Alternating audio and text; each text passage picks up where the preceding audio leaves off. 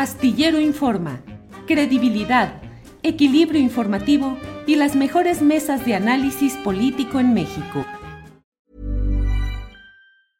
I'm Sandra, and I'm just the professional your small business was looking for. But you didn't hire me because you didn't use LinkedIn jobs. LinkedIn has professionals you can't find anywhere else, including those who aren't actively looking for a new job but might be open to the perfect role, like me. In a given month, over 70% of LinkedIn users don't visit other leading job sites. So if you're not looking on LinkedIn, you'll miss out on great candidates like Sandra. Start hiring professionals like a professional. Post your free job on linkedin.com/people today. It's that time of the year. Your vacation is coming up. You can already hear the beach waves, feel the warm breeze, relax, and think about work. You really, really want it all to work out while you're away. Monday.com gives you and the team that peace of mind. When all work is on one platform and everyone's in sync, things just flow wherever you are. Tap the banner to go to Monday.com.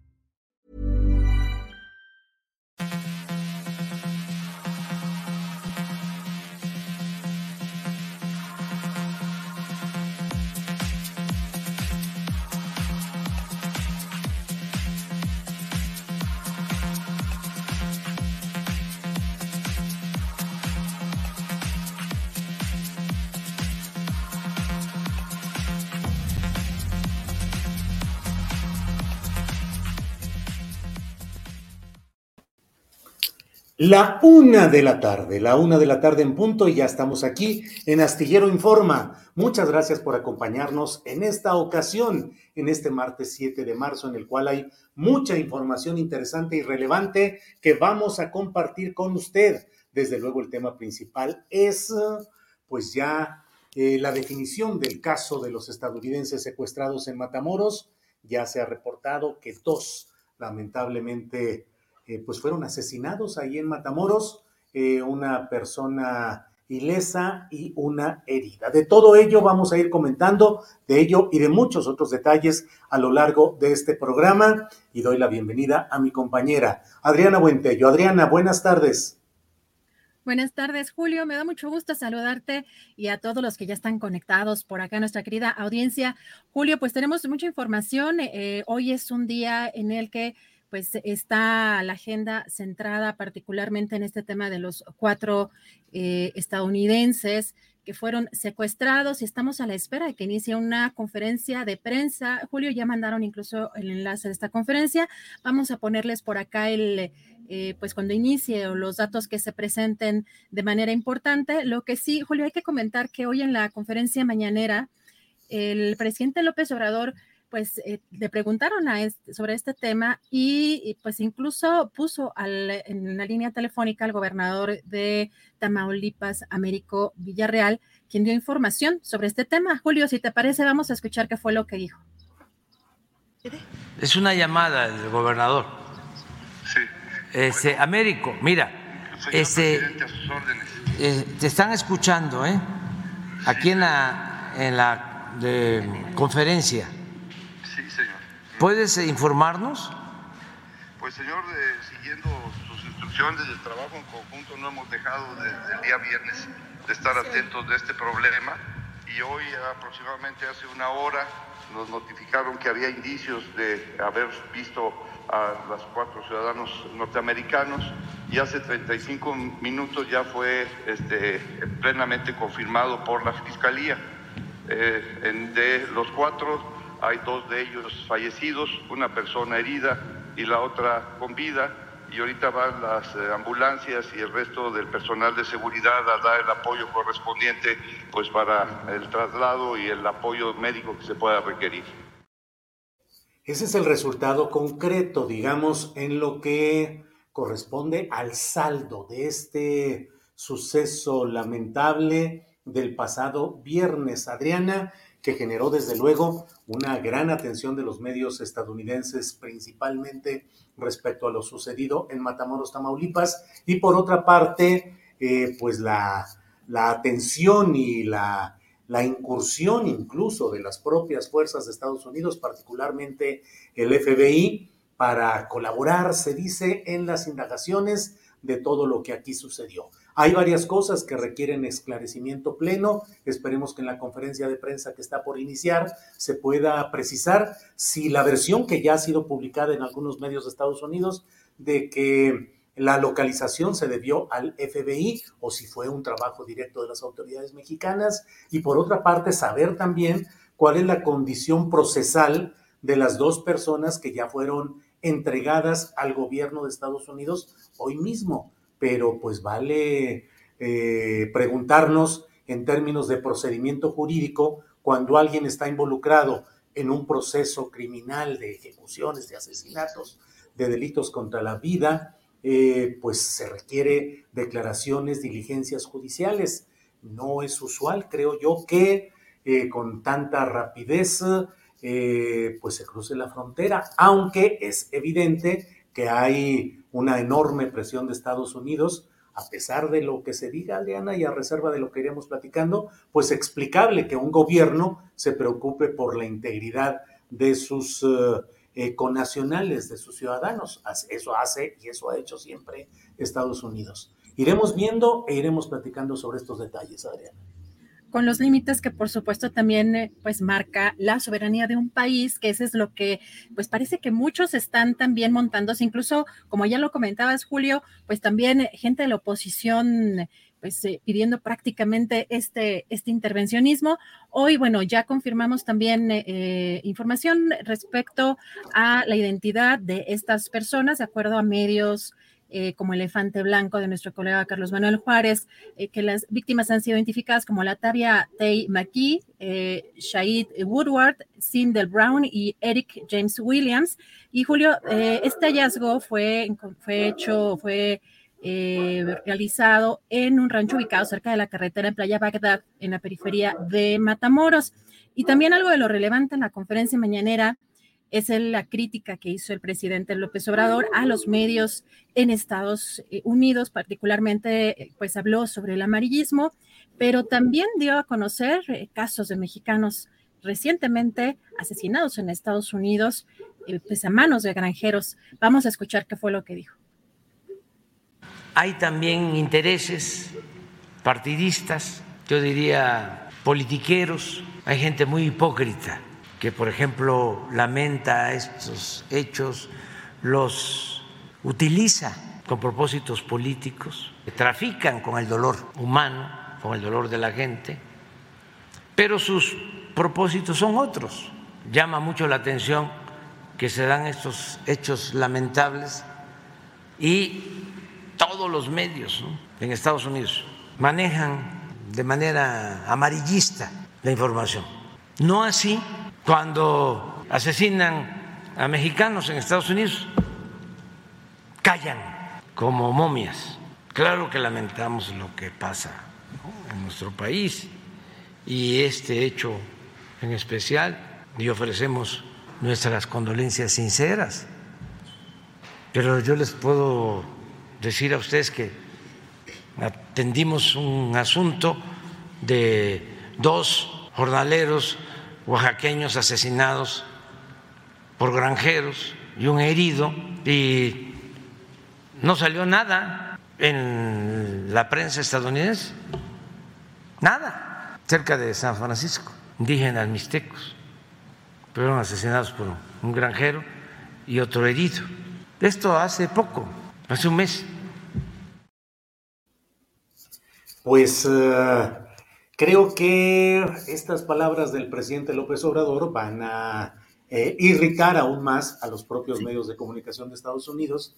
Y me parece a mí, Adriana, porque aquí tenemos la obligación de decir lo que pensamos de manera clara, eh, mi opinión es que en estos momentos no es tan procedente el hecho de mencionar lo que es sabido los intereses de los medios de Estados Unidos, claro, intereses empresariales, publicidad, dinero, forman parte de corporativos que defienden los grandes intereses militaristas, aeronáuticos, farmacéuticos de Estados Unidos. Pero también es cierto que el tema, evidentemente en términos periodísticos, es importante para esos mismos medios de Estados Unidos y que la verdad, la escena de...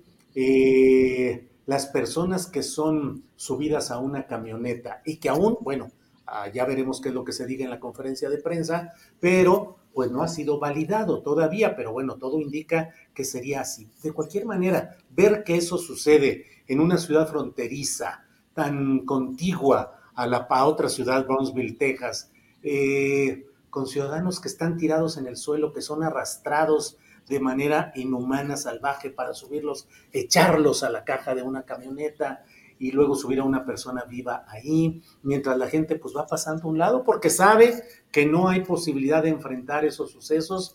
Y por otra parte pues que seguramente hay una enorme colusión de las policías municipales que en todo el país, salvo excepciones, pero en términos muy generales, las policías municipales pues son brazos armados de los grupos, de los cárteles dominantes en cada lugar. Entonces la gente, pues, ¿qué se puede hacer? Pero la escena, claro que es una escena impactante. Yo creo que hoy es cuestión más de lo sustantivo que de lo adjetivo. Es decir, más de analizar y de prever y de resolver que de adjetivar, porque si no, se le siguen dando instrumentos para la irritación de opinión pública, medios, políticos, legisladores de Estados Unidos que están deseosos de intervenir en México.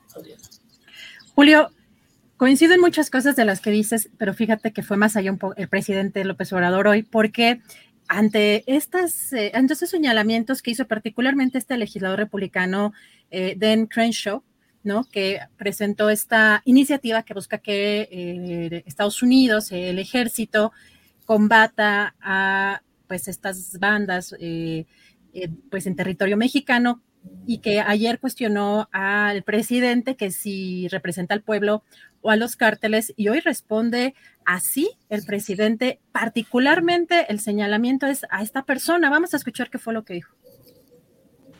Y aquí lo mismo, aprovechando el dolor de la gente, como sopilotes.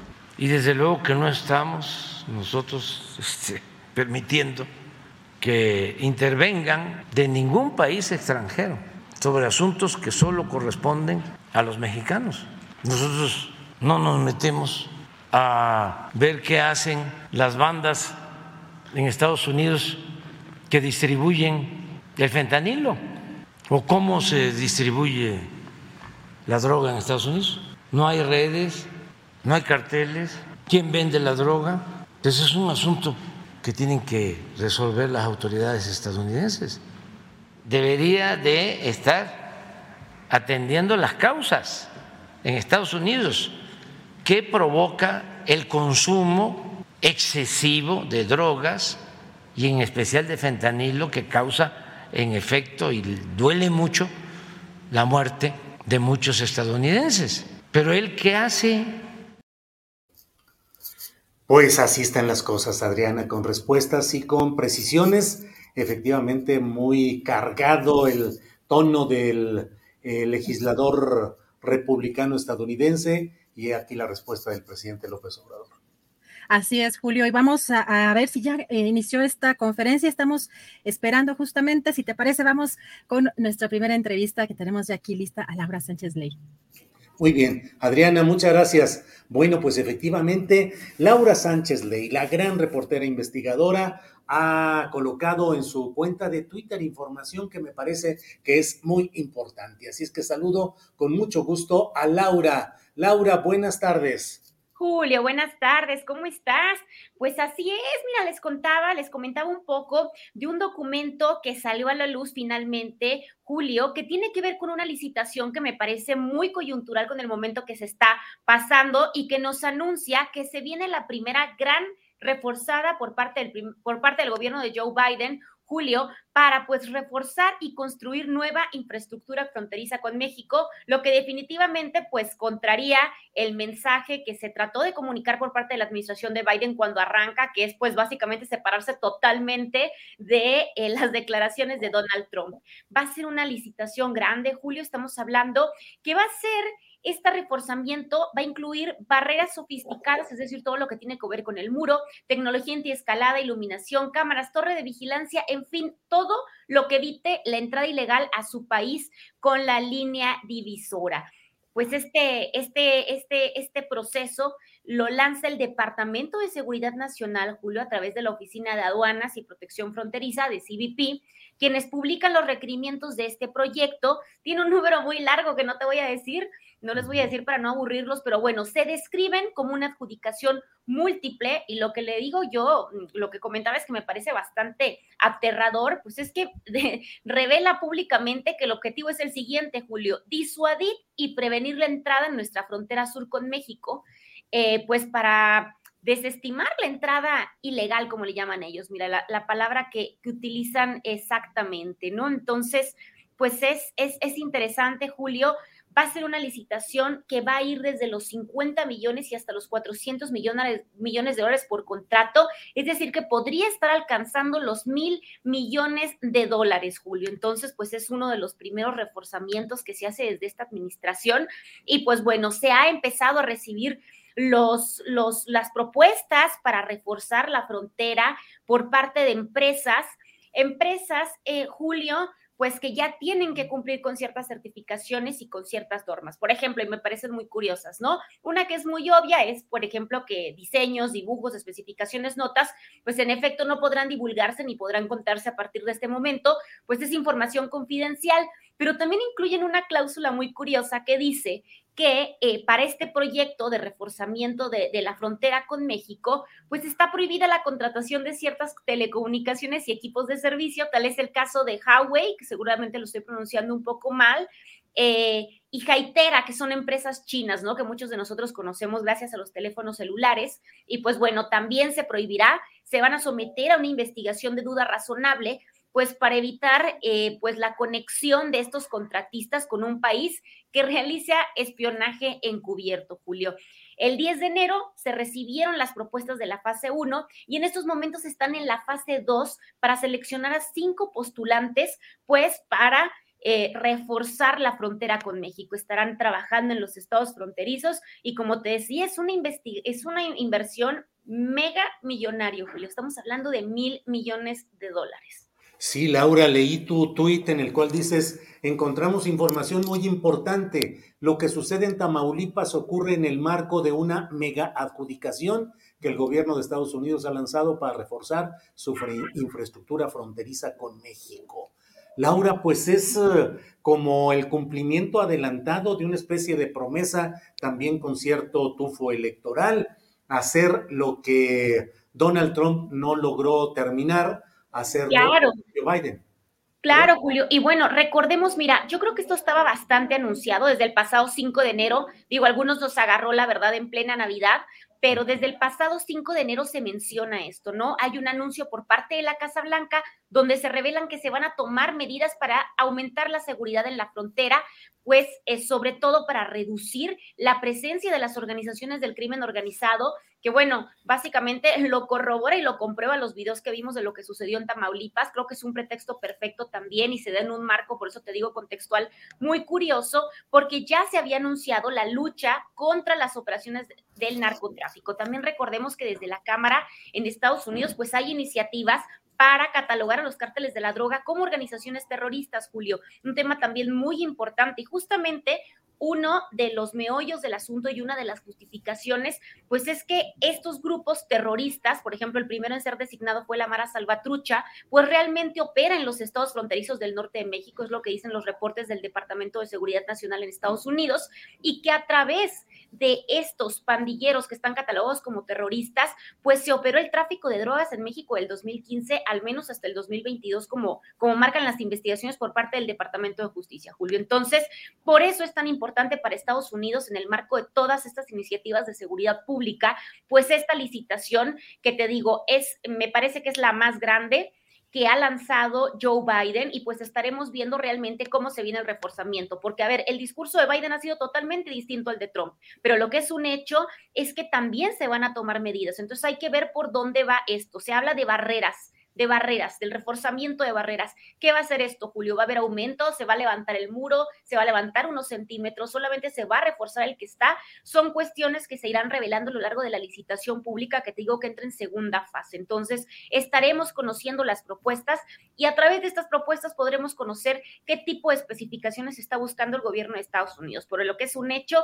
es que se están concentrando en tecnología antiescalada, en barreras para proteger su frontera y en equipo de seguridad, Julio, lo que nos dice, pues, cuál es, digamos, eh, pues ahora sí que el, el, giro que va a tomar esta, esta construcción.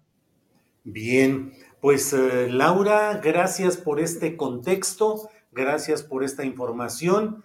Eh, que ayuda a entender parte de lo que está sucediendo. No hablo específicamente del incidente eh, de todo lo que ha sucedido a partir del viernes allá en Matamoros, pero pues que finalmente está en ese contexto. Lo de Matamoros, pues que estamos en espera de la información que se va a dar en unos minutos eh, por parte de las autoridades mexicanas, Laura, y que pues está calientito ese asunto.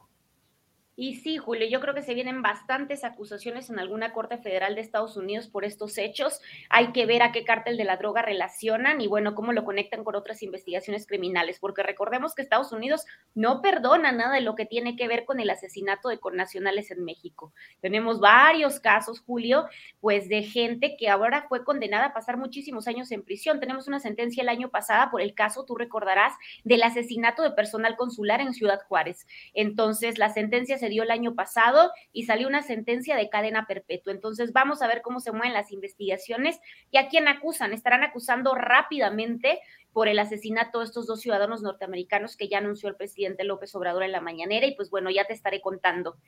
Sí, Laura, pues estaremos atentos que hay mucho que ver en lo que viene en toda esta historia, lamentablemente. Laura, como siempre, agradecidos de tu amabilidad, de tu información, de tu presencia aquí. Gracias. Julio, muchísimas gracias. Hasta luego, hasta pronto. Gracias. Bueno, pues vamos a seguir adelante. No ha iniciado la mm, conferencia de prensa anunciada por las autoridades eh, mexicanas. Eh, le hemos comentado ya aquí que fueron entregados en el puente internacional de Matamoros los dos estadounidenses que fueron hallados con vida, uno ileso absolutamente, uno ileso pues, y otro eh, eh, con herido, pero finalmente ya entregados. Vamos a ver qué es lo que va sucediendo.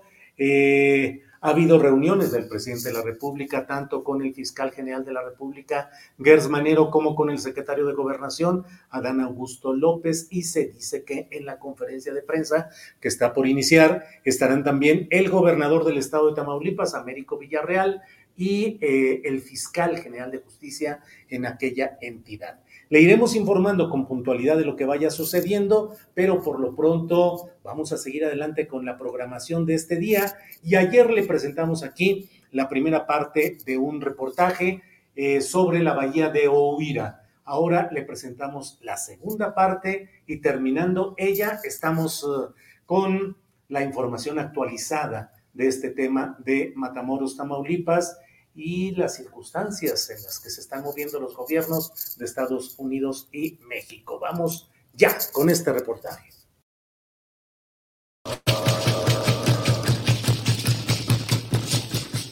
La empresa Gas y Petroquímica de Occidente, GPO, con capital extranjero, espera poder construir una planta de amoníaco en la bahía de Ohuira, en Sinaloa, que según su manifestación de impacto ambiental, prevé afectar más de 200 hectáreas en la zona ecológica protegida y hogar de pueblos originarios mayos, Yoreme y Yaquis. La compañía calculó en su solicitud de permisos ante la Semarnat que necesitará 2 millones de litros de agua de mar por hora durante los 365 días del año.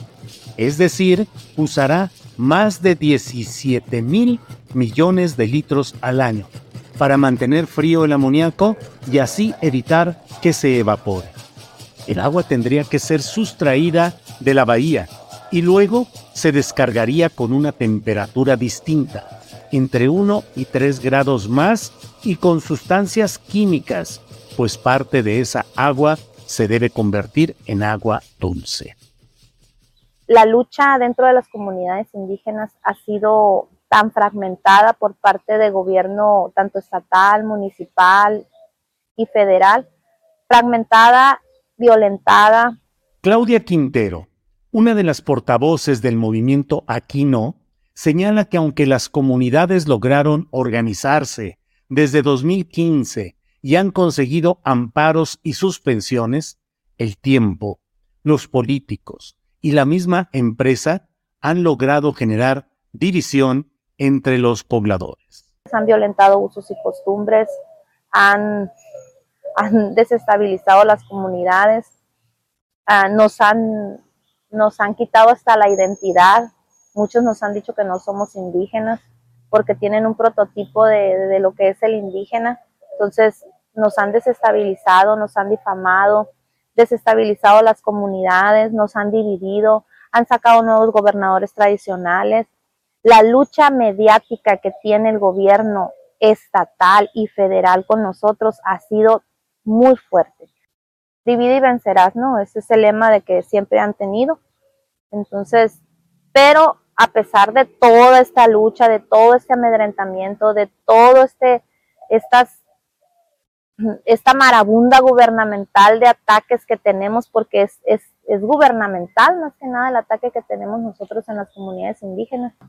La comunidad de Lázaro Cárdenas, la cual fue informada, ella ya tiene un nuevo amparo ante los permisos del, de, que se le otorgaron indebidamente, injustificadamente, Semarnap le otorgó los permisos a, a la empresa nuevamente, a, a pesar de estar en la ilegalidad, como siempre han estado en la ilegalidad.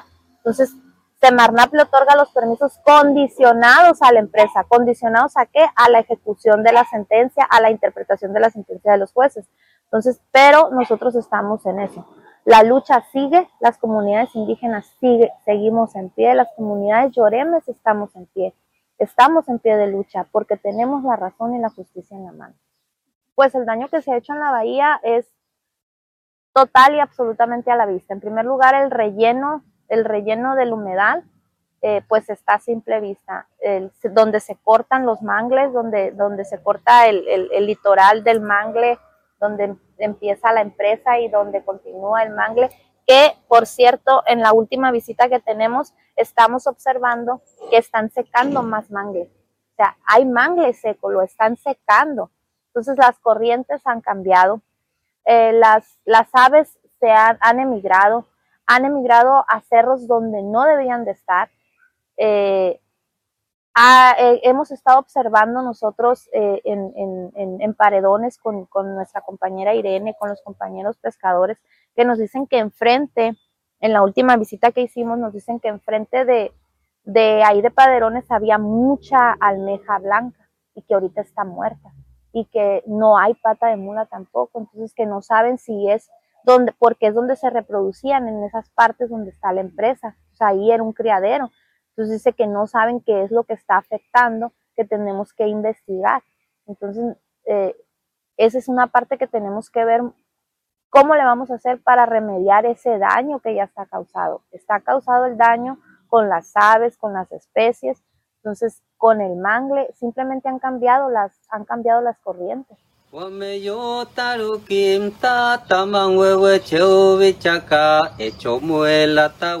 Quienes se oponen a la planta aseguran que la Semarnat otorgó permisos irregulares. El 6 de abril de 2022, la Suprema Corte de Justicia de la Nación echó abajo todos los permisos obtenidos por la subsidiaria de Proman en México, dándoles la razón a los opositores respecto a que este proyecto se realizó sin haberles consultado. El máximo tribunal dejó sin efecto la consulta realizada el 28 de noviembre de 2021, en el que participaron o hubo 83 mil boletas para que votaran personas de comunidades lejanas o de colonias populares de Ahome, Guasave y El Fuer. Posteriormente, el 9 y 10 de julio de 2022, se realizó una nueva consulta indígena en 15 centros ceremoniales y cuatro sedes alternas a donde fueron convocadas 80 comunidades indígenas, entre las cuales se incluyó a tres de las quejosas. Y estas quejosas fueron quienes motivaron la paralización de la construcción de la planta. Sin embargo, miembros de la organización aquí no han descalificado las consultas por considerarlas amañadas y manipuladas.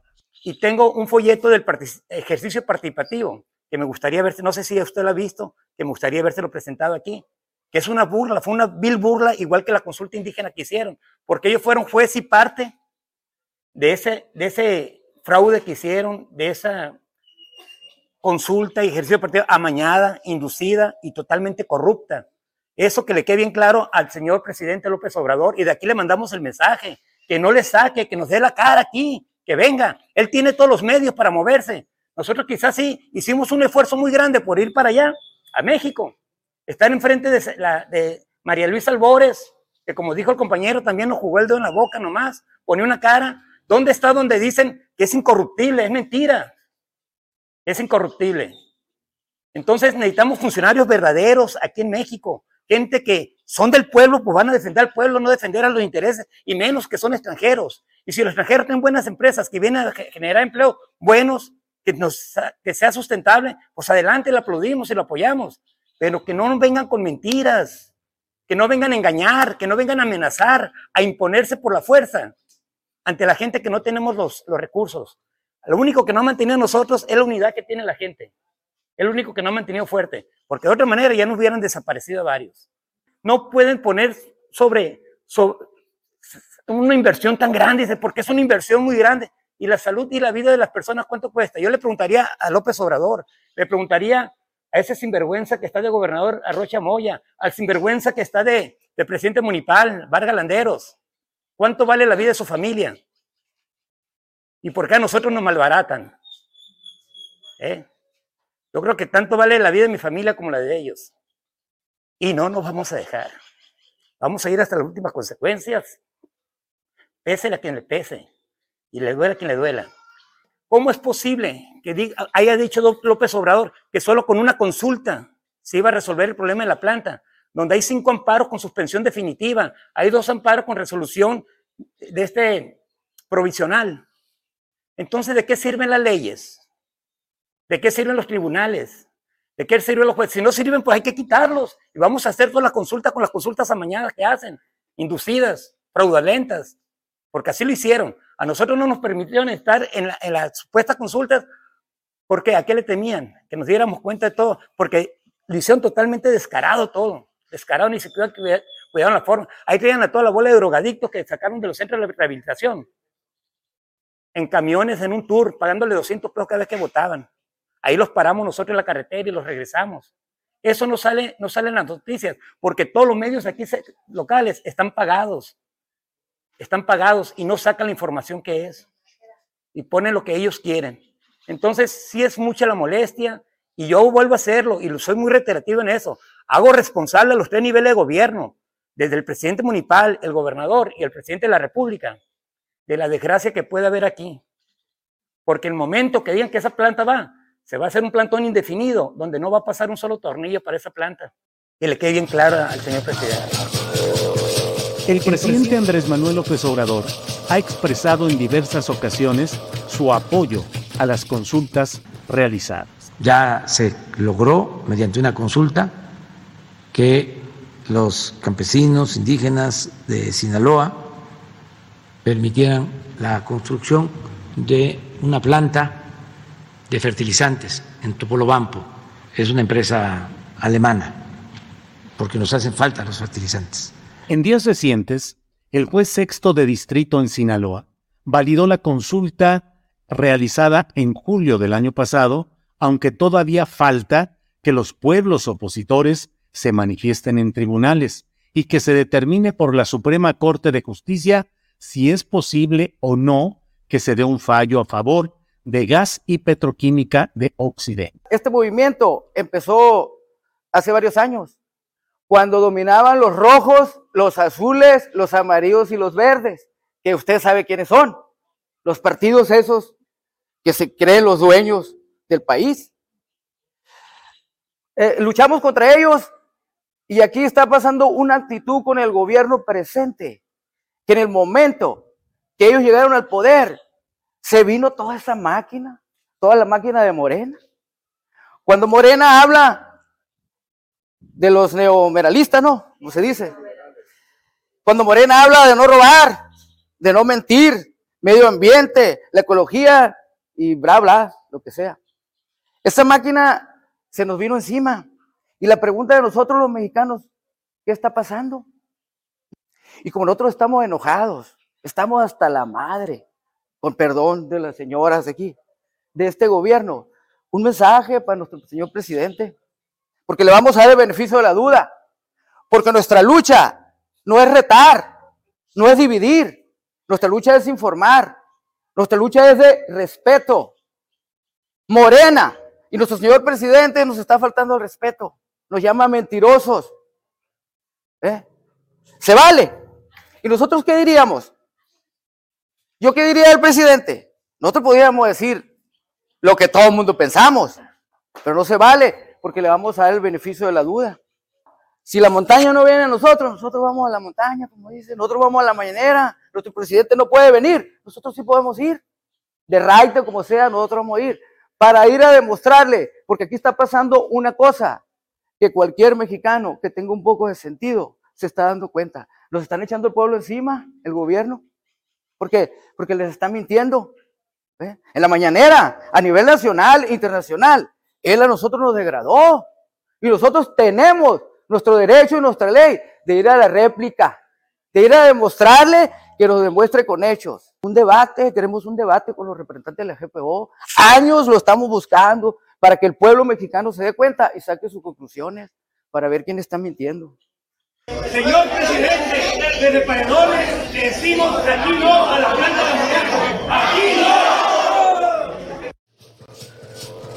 A espera de una resolución definitiva, integrantes de Aquí No consideran grave la falta de apoyo por parte del gobierno federal que no da validez a sus señalamientos.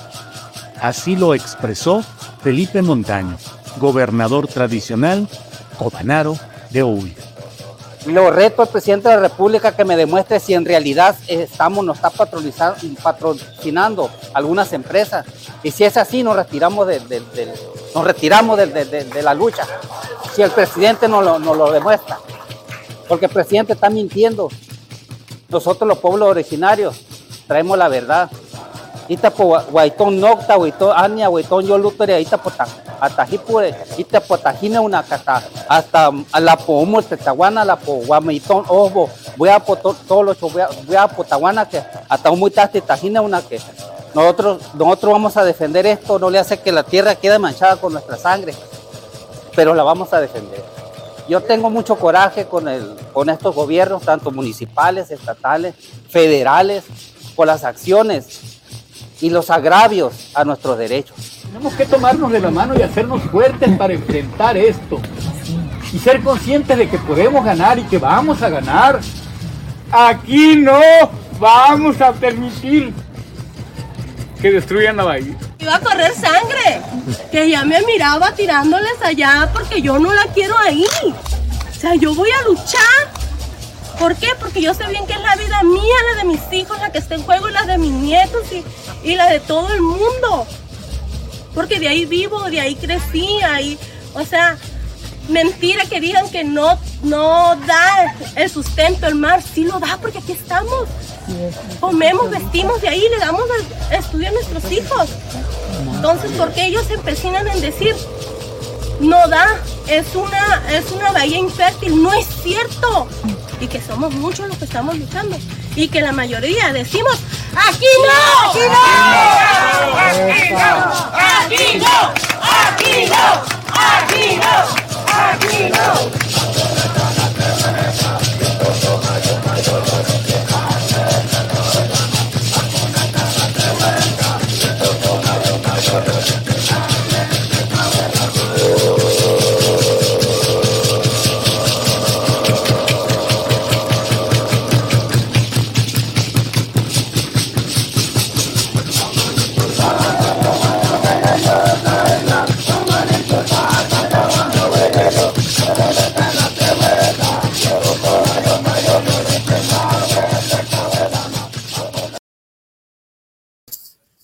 Bien, pues este ha sido el reportaje que ha estado, que colocamos ayer y que ha estado hoy presente. Fue una invitación concreta que nos hicieron las autoridades de la Nación Mayo Lloreme, el gobernador tradicional eh, Felipe Montaño, Cobanaro es el nombre que se da a esta figura del gobernador tradicional. Estuve dos días en, eh, en aquella zona y visité los lugares afectados directamente, que son fundamentalmente aquellos en los cuales tuvimos reuniones, escuchamos a mucha gente, platicamos con toda la gente, pasé dos días completos ahí, dormí una noche ahí en Lázaro Cárdenas específicamente, y bueno, tenemos la información, los detalles, los datos de todo lo que ahí ha pasado. Es una resistencia popular contra actos excesivos y arbitrarios de autoridades. Particularmente recordemos que el original promotor de este negocio, Gerardo Vargas Landeros, ha sido hoy, es hoy el presidente municipal de Ahome y que hay muchos intereses económicos y políticos ahí. Bien, vamos rápidamente con mi compañera Adriana Buentello para la información actualizada de lo que está sucediendo en este tema de la conferencia de prensa, Adriana.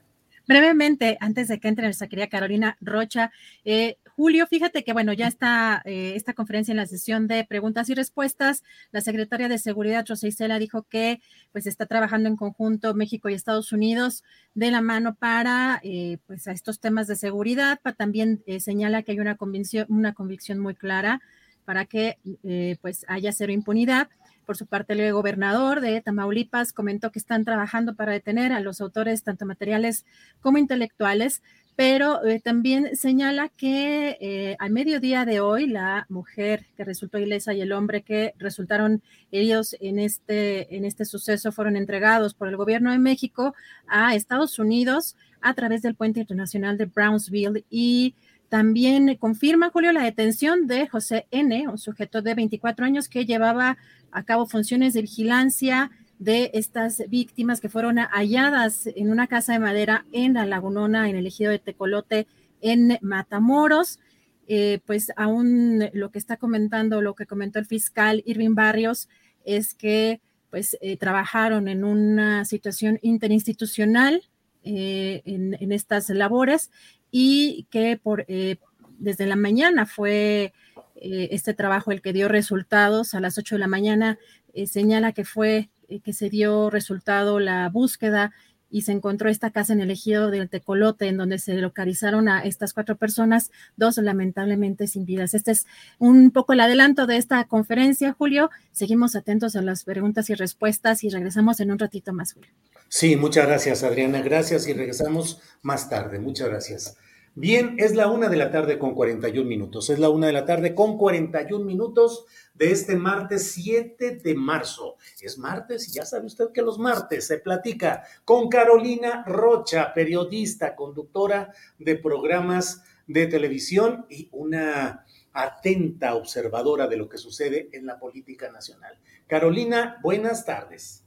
¿Cómo estás, Julio? Oye, muy contenta de estar contigo porque justo he estado trabaja y trabaja, chambea y chambea de reportera y, no te he visto. Y hace tres semanas, Julio, estaba yo en Matamoros. Mm. Este, y luego para que veas, la, la, frontera es algo tan, tan inestable y tan frágil, y Tamaulipas en particular es un estado tan complicado porque tiene un control tan férreo del, del narco, que en ocasiones todo parece estar en paz y luego ocurren incidentes espantosos como el que, el que se vio de los americanos. Pero fíjate, solo contarte que, que, Matamoros es no solo peligroso, es un estacionamiento hoy día de, de, migrantes, sobre todo venezolanos, son los que están ahí viviendo en las colonias muy cercanas a, este, pues muy cercanas a la frontera o en el albergue ese que, que tomaron de una una especie de ciclovía que, tienen ahí las, las, personas de Matamoros que ven sobre el río Bravo y, ahí están instalados miles, no cientos, miles de migrantes que esperan cruzar el otro día luchando por hacer sus citas con el CBP One y, y pues yo estuve y lo sentí tranquilo, fíjate. Incluso regresé y me decían las personas, ¿cómo sentiste Tamaulipas? ¿Cómo sentiste Reynosa? Porque también estuve en Reynosa. Y yo decía, oye, pues me sentí en paz. Este, los migrantes también de pronto sí son víctimas de extorsión, pero han logrado de alguna manera salvaguardarse en estos, pues no sé, al estar todos juntos en miles, en estos, en, en, albergue, pero no es albergue, le llaman campamento migrante, porque es en realidad la intemperie. Ellos han ido haciendo ahí sus casas y, y hay una sensación de que, de, que la vida fluye, Julio. Pero eso sí, cuando yo terminé de grabar el reportaje, este, tú sabes que luego los reporteros que somos de, de, la Ciudad de México, este, y que estamos un poco con, pues con la onda centralista, ¿no? Te, te, ayudas mucho acercándote a la prensa local y a mí, Rosy Pereda, que es este periodista ya, este, me hizo el favor de conectarme con un albergue, con alguna ONG, que las ONG siempre se preocupan por los migrantes porque son víctimas de extorsión, justamente porque el crimen organizado tiene varias vetas de negocio. Entre ellas, supuestamente les facilitan la entrada a, a Estados Unidos o hacen esta trata aunque ya casi todos quieren entrar legalmente, por eso son victimizados menos, lo hacen a través de la app este, de CBP One de Estados Unidos y, ya no pueden existir los coyotes porque ahora tú eres el que directamente sube la información en un celular, Julio. Pero bueno, este, me decía a mí Rosy, yo le dije, oye, me quedo a comer contigo y ya me regreso a dormir a Reynosa, porque así es como yo estuve organizando mi trabajo. Y me dice, no, no te quedes. Yo, ¿cómo de que no me quedo? Me dice, no, es muy importante que agarres la carretera con luz de día. Este, pues para que nos demos un poco la idea, ¿no? Este, es territorio narco y son reglas narcas y es una pena lo que está ocurriendo allá. Este, y, y, qué bueno que las autoridades ya reaccionaron, pero nada más reaccionan si el FBI está metido. ¿Cómo es el asunto, Julio? Ese es uno de los detalles que tiene que irse esclareciendo, Carolina, porque bueno, ha habido una postura del gobierno mexicano de ir acotando la excesiva injerencia de estas agencias estadounidenses en los asuntos de seguridad pública, de combate al narcotráfico, de espionaje en nuestro país, pero ahora este lo que sucedió en Matamoros abrió la puerta, ya el propio eh, fiscal de Estados Unidos ha dicho que la DEA y el FBI estarán colaborando para desmantelar los cárteles mexicanos. Eh, es un escenario, Carolina, muy complicado en términos geopolíticos y de muy altos intereses en todo este, no en el hecho en sí de, es decir, el suceso es lamentable lo que aconteció en eh, en Matamoros por donde quiera que lo veas, pero estamos ahorita en momentos políticos y electorales muy volátiles, Carolina. Muy volátiles. Y nada más para cerrar con estos temas escabrosos, que además yo no soy experta en ello y por eso me gusta generalmente escuchar la voz de quienes este, conocen más. Lo que sí, claro que es una buena noticia si la DEA y el FBI deciden desmantelar los cárteles, Julio, porque también están del otro lado. Es que como que eso es lo único que cae gordo de veras de los, de, los americanos, ¿eh? ¿eh? Tienen toda la razón de estar indignados de lo que ha ocurrido con sus canocionales en nuestro territorio nacional, sin duda. Pero el asunto de los cárteles de la droga no es que nada más estén eh, de la frontera del sur de Estados Unidos para abajo, ¿no? Que es lo que ellos quisieran eh, creer. Pues oye, si estamos exportando toneladas de fentanilo, toneladas de droga, toneladas de drogas sintéticas, de cocaína, este, yo quiero pensar que esas toneladas, ni modo que se distribuyan solas y lleguen solitas a las narices. ¿No? Claro, claro. Falta toda la infraestructura del otro lado. Ni modo que mágicamente caigan eh, los productos para ser consumidos. el mismo esquema de estructura criminal asociada al poder político o público que hay en México, pues tiene que tener un efecto espejo allá. Claro, claro, pues si te digo, viaja, entran, son todas estas pacas, ni modo que vuelen solas. Entonces, la verdad es que sí sería muy interesante que se dediquen a destruir los cárteles. De su lado. allá, de su lado, es lo único que yo digo. Oye, Julio, pero fíjate, yo realmente no estoy para la ocasión el día de hoy contigo. Yo, yo debí eh, vestirme de naranja, porque tú sabes, la política está cobrando dimensiones, sobre todo en el Estado de México y Coahuila, dantescas. Este, por el infierno en el que se está metiendo el movimiento ciudadano. Este, tú lo viste el día de ayer, Julio, pues este, Juan Cepeda, el rey Nesa, le quiero decir así, o el rockero de Nesa, este, decide qué formas tan extrañas. Ahorita tú me cuentas también tu, tu manera de verlo. Decide Juan Cepeda, mira que ahí tú ves Qué bonito hacía campaña. Estaba haciendo una campaña muy naranja, muy bonita, diciéndole a la gente que se afiliara. Eso hace solo dos meses. Y diciéndoles en un mensaje justamente, Julio, que por el amor de Cristo ya estábamos hartos de los políticos de siempre, de los que te mienten. Es decir, los que te dicen afíliate, afíliate y luego te dicen adiós. Hay que escucharlo. Es que a mí me encanta usar la memoria, Julio. Yo no soporto esta, esta carencia de memoria porque Reinesa, pues se, se zafó con Z de la candidatura por el movimiento ciudadano. Sí, tranquilamente estaba muy metido y muy emocionado y de repente pues ya aparece en la conferencia de prensa junto a Dante Delgado y San se acabó. ¿Por qué, Carolina? Oye, conferencia de prensa ya es un decir porque primero renunció a su candidatura en, la radio, en un programa radiofónico de la mañana, el de Ciro Gómez Leiva. Yo sigo sin entender esta extraña forma de hacer política para uno radioescuchas en particular y ahí decir, no hombre, yo quiero contribuir a la paz y al amor del mundo, un poco como mis universo, pero mis naranja, ponle tú, que ella no quería polarización, que era momento de tomar acción, que era muy importante para México detener esto y la mejor manera de detenerlo es no hacer nada.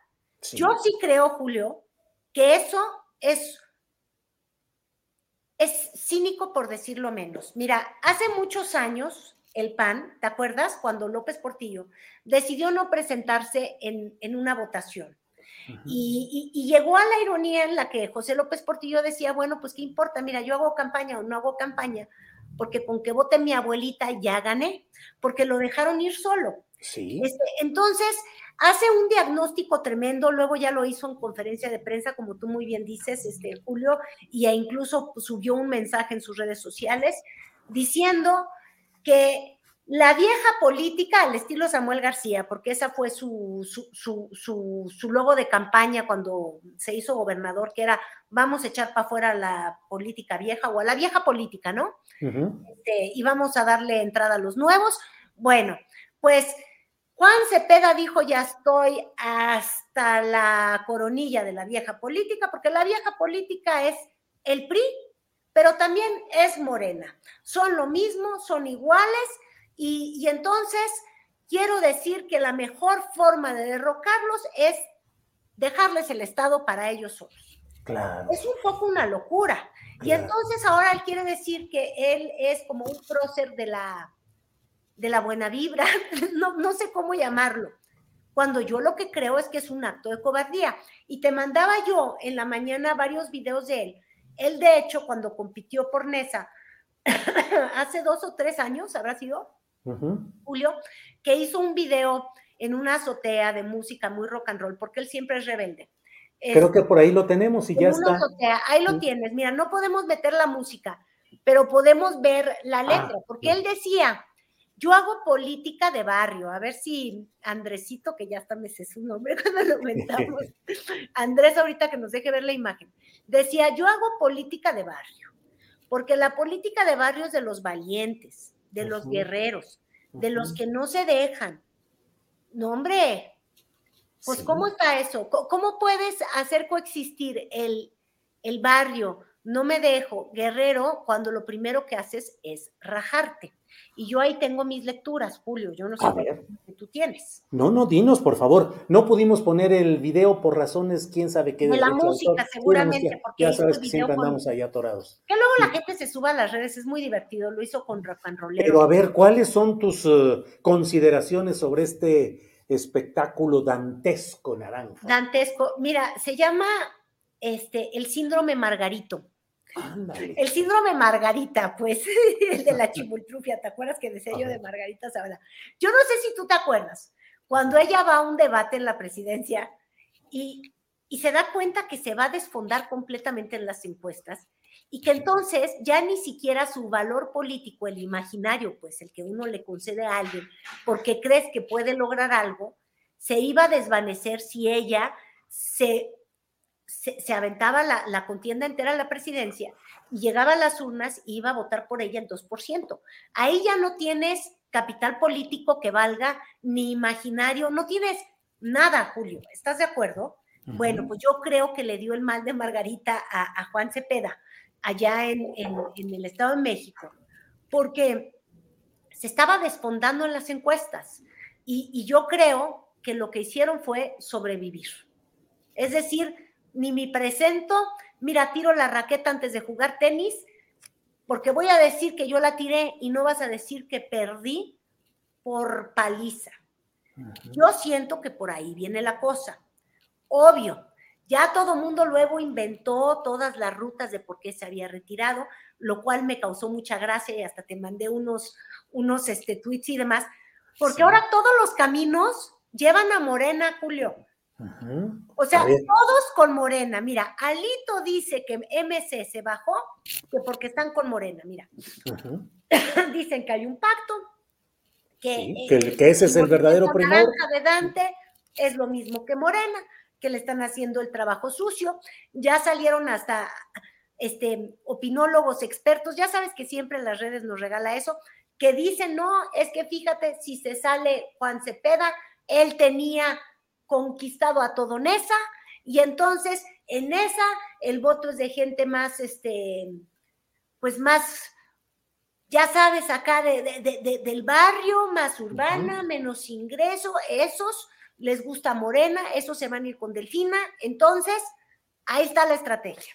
Pero luego por el otro lado, el movimiento naranja, ahí está su comunicado, que dijo que el PRI y Morena están juntos. Sí, y que está ya acordado que es un pacto en curso para que eh, Morena se quede con el Estado de México y el PRI con Coahuila. Y dan su argumentación, Carolina.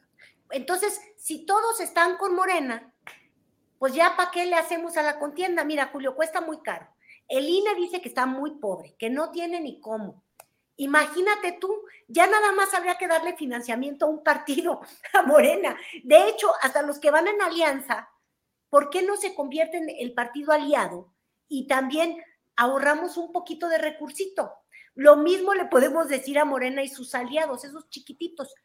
Cuestan mucho. Esta democracia que es tan cara nos tiene a todos tan preocupados oye, se enflaquece de un trancazo. Oye, si estamos bipolares, ya nada más le das a uno y a otro. Carolina, de pronto. el financiamiento. Y dado que la elección del Estado de México y Coahuila ya está pactada y el INE de Lorenzo Córdoba está con la calculadora, está sudando, está que se muere, que no le da el gasto. Oye, Bartola, tiene dos pesos. Ajá. Ni elección hacemos. Ya los políticos nuestros andan diciendo que eso ya se arregló. Entonces el ciudadano, ¿qué importa? Que ni una le pongan. Así parece la actitud, yo no, digo, yo sé que parezco exagerada. No, no, no, digo, a mí el temor que tenía es que de pronto fueras a llorar por algunos funcionarios que hubieran dejado el INE o por alguna cosa del INE. Ya ves que ahora hasta lágrimas se derraman por estas circunstancias, Carolina. No, hombre, y Jacobo, mira, lágrimas no. Este, don Jacobo, ves al eterno de, del INE y eso, él ya hizo ñacañaca y dijo, regresaré, como hace el, ese que está con, con, Loret, el, ay, ¿cómo se llama? Ese, el Jacobo promete regresar, porque él dice, mala hierba nunca muere. Oye, y presupuestal, imagínate tú. Entonces, esos ya, ya no me acuerdo qué más te mandé, Julio. Eh, Alejandra del Moral, ¿cómo anda Alejandra del Moral? Ah, no, bueno, pues es que ella también, mira, cuando ya se salió el de, el de Morena, fíjate qué cosa tan extraña de Alejandra del Moral. Eso sí me causó gracia. Ya cuando no hubo contundente, digo contundente, contendiente del sexo opuesto, dijo, Mana Delfina, sororas que somos. Yo no entiendo esta palabra de la sorores y eh, pues ya sabes que son modas que luego le da le, da la intelectualidad o no, no, no sé, no, nos ha dado. Entonces, soror y sorora, tú y yo somos manas, este, somos puras mujeres, te invito a un debate. De alguna manera Alejandra del Moral no quería debatir con el de Nesa, pero así ya se bajó, entonces dijo, vamos a debatir. Y le puso número, cinco debates. entonces la, llamó a debatir, no sé si lo viste ayer, ahí te mandé el video nada más. Sí, ahí, está. Mira, para que luego veas lo que son los maloras y los tramposos. A ver, vamos a ponerlo. Amigas y amigos, después del anuncio de Movimiento Ciudadano sobre su candidato a la gobernatura, es más claro que esta elección será entre dos mujeres y que tendremos a la primera gobernadora del Estado de México, Delfina. Quiero invitarte a que asumamos con responsabilidad este momento histórico para enviar un mensaje a todo el país sobre la importancia de la participación política de nosotras las mujeres. Seamos sororas antes que contrincantes. Demostremos que nosotras enriquecemos la política porque sabemos hacerla de forma constructiva, con ideas y no con descalificaciones, con contrastes firmes sí, pero no ataques viles, con diferencias, pero no con violencia. Aunque cada una de nosotras represente un proyecto político distinto y a pesar de nuestras diferencias, las dos queremos que al Estado de México le vaya bien.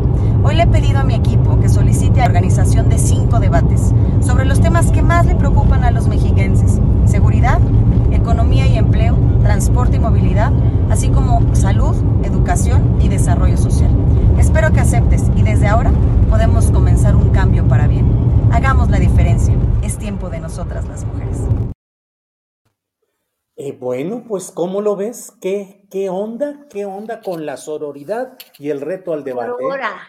¿Mm? Mira, si, si Marcelo Ebrard dice soy carnal, ella sorora. Yo todavía sigo tratando de comprender en qué conversación uno aquí con un tejidita platicando, o sea, de gente normal, Julio. Uno le dice a la mana, oye, sorora, vamos, te digo, son unos, unos, unas cosas tropicales. Ahora, Alejandra del Moral lo que sí tiene es lee muy bien y de corrido, ¿eh? ¿Viste? Se ve que tenía así como prompter en el teléfono. Puedes grabar a la vez, ahí vas leyendo lee muy bien y si quiere cinco debates, porque lo que sí también sabemos de la maestra Delfina es que como que ella sí no lee, no lee bien ni tampoco articula demasiado bien. Estamos de acuerdo. Me la critican mucho que porque sí dice requete bien. Entonces, pues cinco debates, imagínate tú con, con, con, con una candidata a la que dicen que no se le da hilar demasiado bien las, este, las frases completas, pues me la dejan de, noqueada. Entonces, yo creo que por eso Horacio Duarte dijo, ay, qué inteligente, se mira, se despertó de un creativo, Julio, la creatividad electoral es para echar lágrima, realmente, porque dijo, qué creativo soy, ¿cómo le doy la vuelta a esta solicitud de debate? A ver, ah, vamos aquí lo tenemos. Aquí lo tenemos. Mira, mira. Ahí va. A ver, espérate tantito. Ya en cuanto me digan, pero ya lo tenemos ahí con, ¿cómo va Andrés?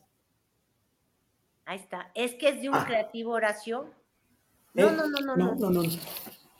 Eh, no. Hasta tramposo te iba yo a decir. Ahorita que encontremos la edición, nada más para que veas que en vez de Sí. responder sí, debato, o sí. la maestra delfina es como los delfines, es listísima, aunque no se haya probado todavía esto científicamente, es, es, está lista para tener un debate de ideas. Pues, pues no, lo que hizo fue cortar malamente un cachito de ese video como para hacer pretender que decía Alejandra del Moral que la que va a ser gobernadora es Delfina, pero No. de primaria, ¿no, Julio? Sí, sí, de primaria, pero todavía no lo tenemos, Andrés. Ya, ahí está. A ver, ahí lo ponemos. Y que tendremos a la primera gobernadora del Estado de México, Delfina. Así, así se la aventó. No, hombre, qué magia, qué bárbaro, qué creatividad pensar que, que en eso se gasta ese dinero electoral que, que el pobre Lorencito Córdoba está defendiendo con todo. Así a mí también no me dan ganas, pero ni de darles ni tres pesos para O sea, en la cuenta de Twitter de Horacio Duarte puso este, este video editado, que ahí está, son cinco segundos. ¿Lo repites, por favor, Andrés? Nomás para quien no tiene el contexto. Tendremos a la primera gobernadora del Estado de México, Delfina.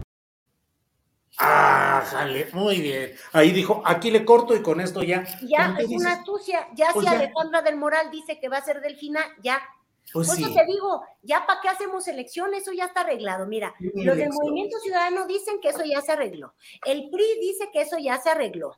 El PAN anda medio callado porque después de lo de Genaro, pues se quedaron sin capacidad de hablar, de articular cualquier idea. Pero bueno, básicamente, Julio, ¿ya para qué? Pues sí, ya con eso. Bueno, Carolina, pues como siempre, mucha información, muchas cosas interesantes, relevantes y vamos a estar atentos a lo que vaya sucediendo por allá en el terreno de eh, la información sobre Matamoros y sobre la entrega de las dos personas ya a los a Estados Unidos de los dos eh, sobrevivientes. Carolina, pues como siempre, muchas gracias por la posibilidad de platicar contigo los martes, en muchos comentarios, como siempre, y nos quedamos con tu propuesta, pues ya para qué las elecciones, mejor así nos quedamos. Sí, no, no, no, sí, ya saben de todo desde antes. Muchísimas gracias, Julio. Un abrazo. Igual, Carolina, que estés bien. Hasta pronto. Bien, son las dos de la tarde con tres minutos. Dos de la tarde con tres minutos. Déjeme ver si eh, tenemos, um, eh, no tenemos más. Eh, ¿Qué información tenemos en este momento? Em, mm, mm, mm. bueno, pues muchos comentarios por aquí. Eh, muchos comentarios de todo. Eh, pues sí. Em, vamos a esperar un segundito para poder entrar con nuestra mesa de periodismo. Son las 2 de la tarde con 4 minutos. Ya estamos puestos, así es que vamos de inmediato a nuestra mesa de periodismo del martes 7 de marzo. Martes 7 de marzo. Ya estamos aquí con mis compañeros periodistas. Arnoldo Cuellar, buenas tardes.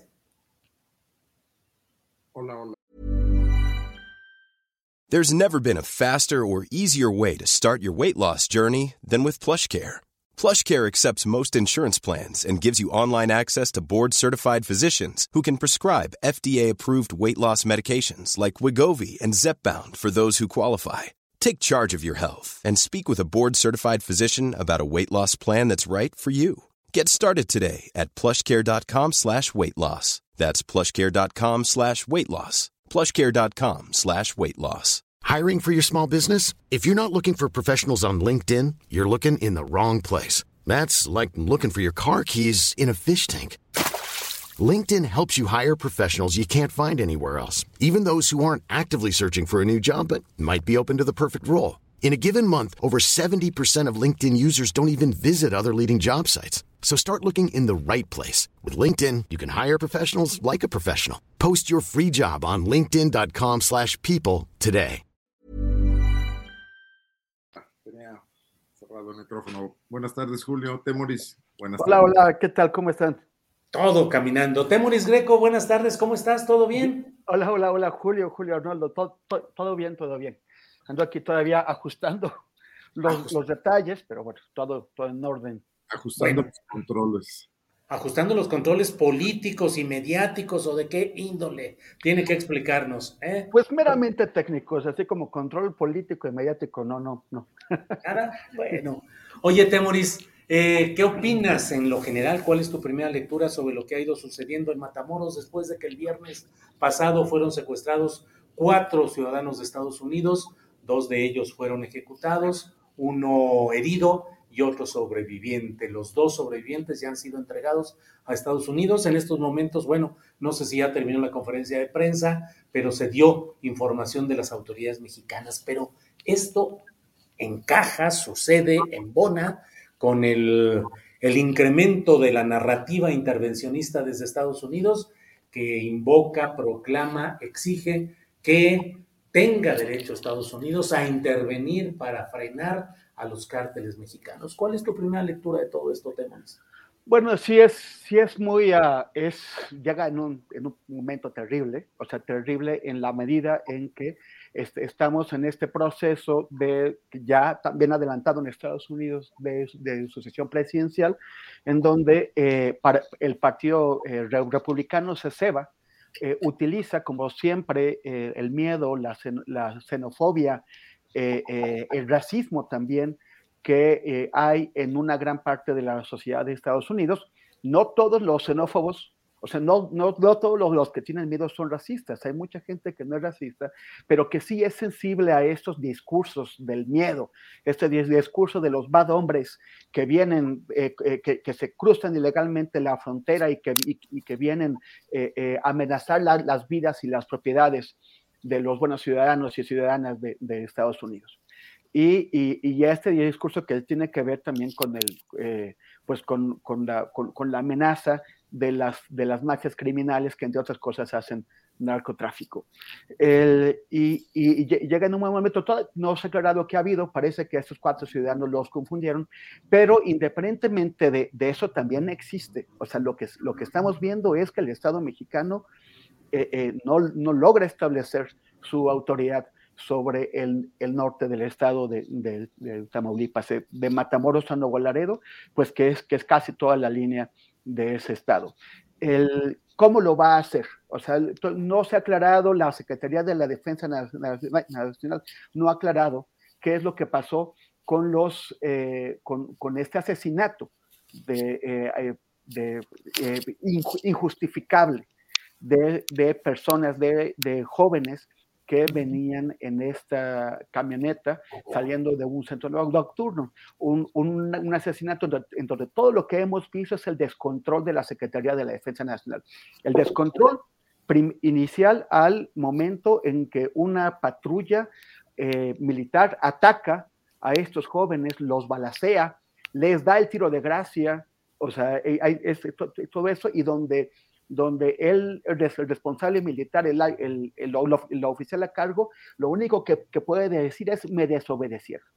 Uh -huh. O sea, eh, aunque, aunque haya sido una serie de eventos, no solamente el primer tiroteo, sino desde después ir tras, eh, tras los sobrevivientes y, y, asesinarlos. Y obligar a otro más a autoincriminarse en un video, al, al único, al único que, que, que sobrevivió.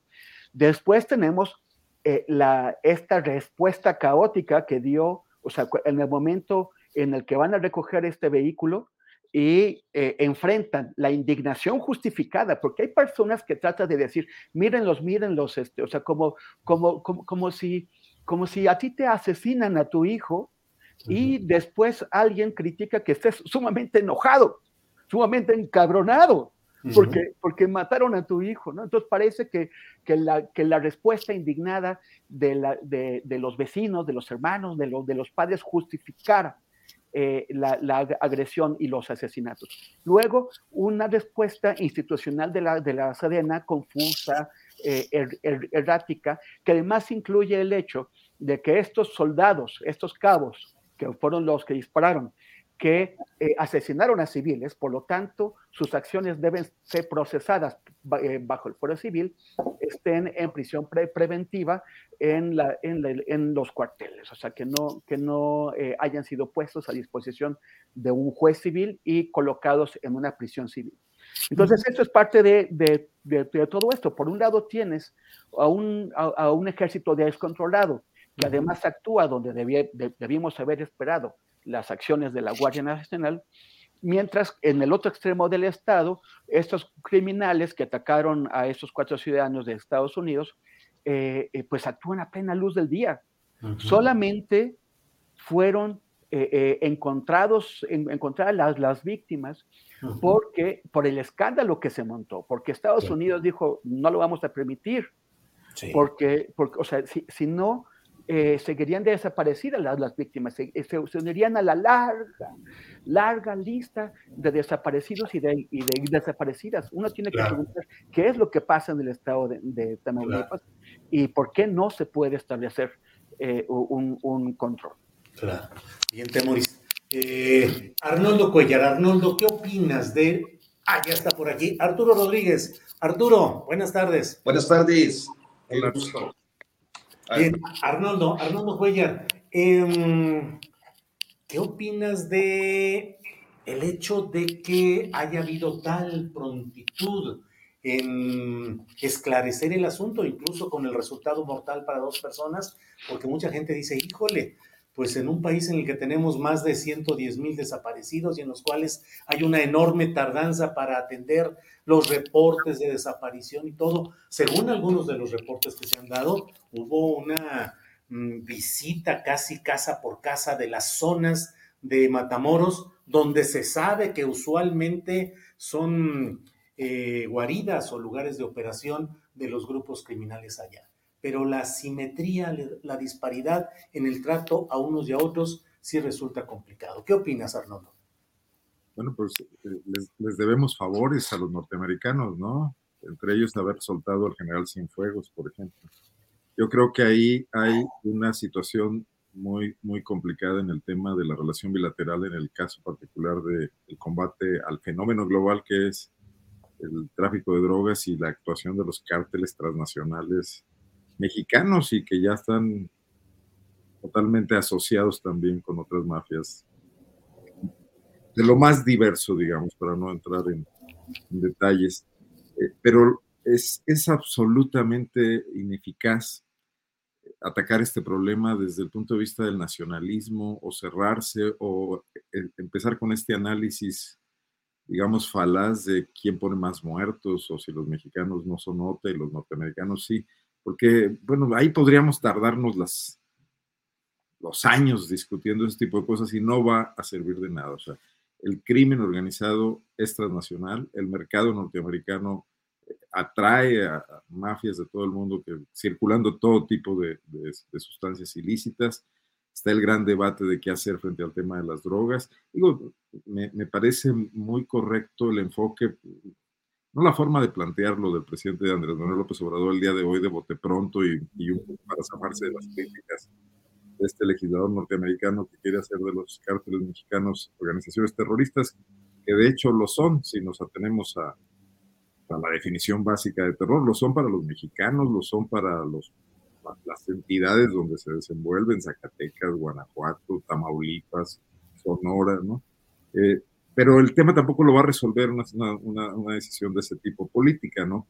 El presidente habló hoy de, del, del, fenómeno de la epidemia de fentanilo, de los opioides sintéticos, eh, originada y está súper documentado y es tema de, de, toda clase de reportajes, documentales, series, películas, el, asunto de la voracidad de las farmacéuticas norteamericanas, que es el capitalismo salvaje de toda esta industria eh, voraz, de la que somos parte también y que están aquí presentes en México, con, estas drogas que fueron validadas para circular legalmente, para atacar eh, el dolor y que terminaron creando estas legiones de adictos que hoy se surgen del mercado ilegal cuando las drogas han sido sacadas del mercado con sanciones como multas insignificantes para las ganancias que originaron, ¿no?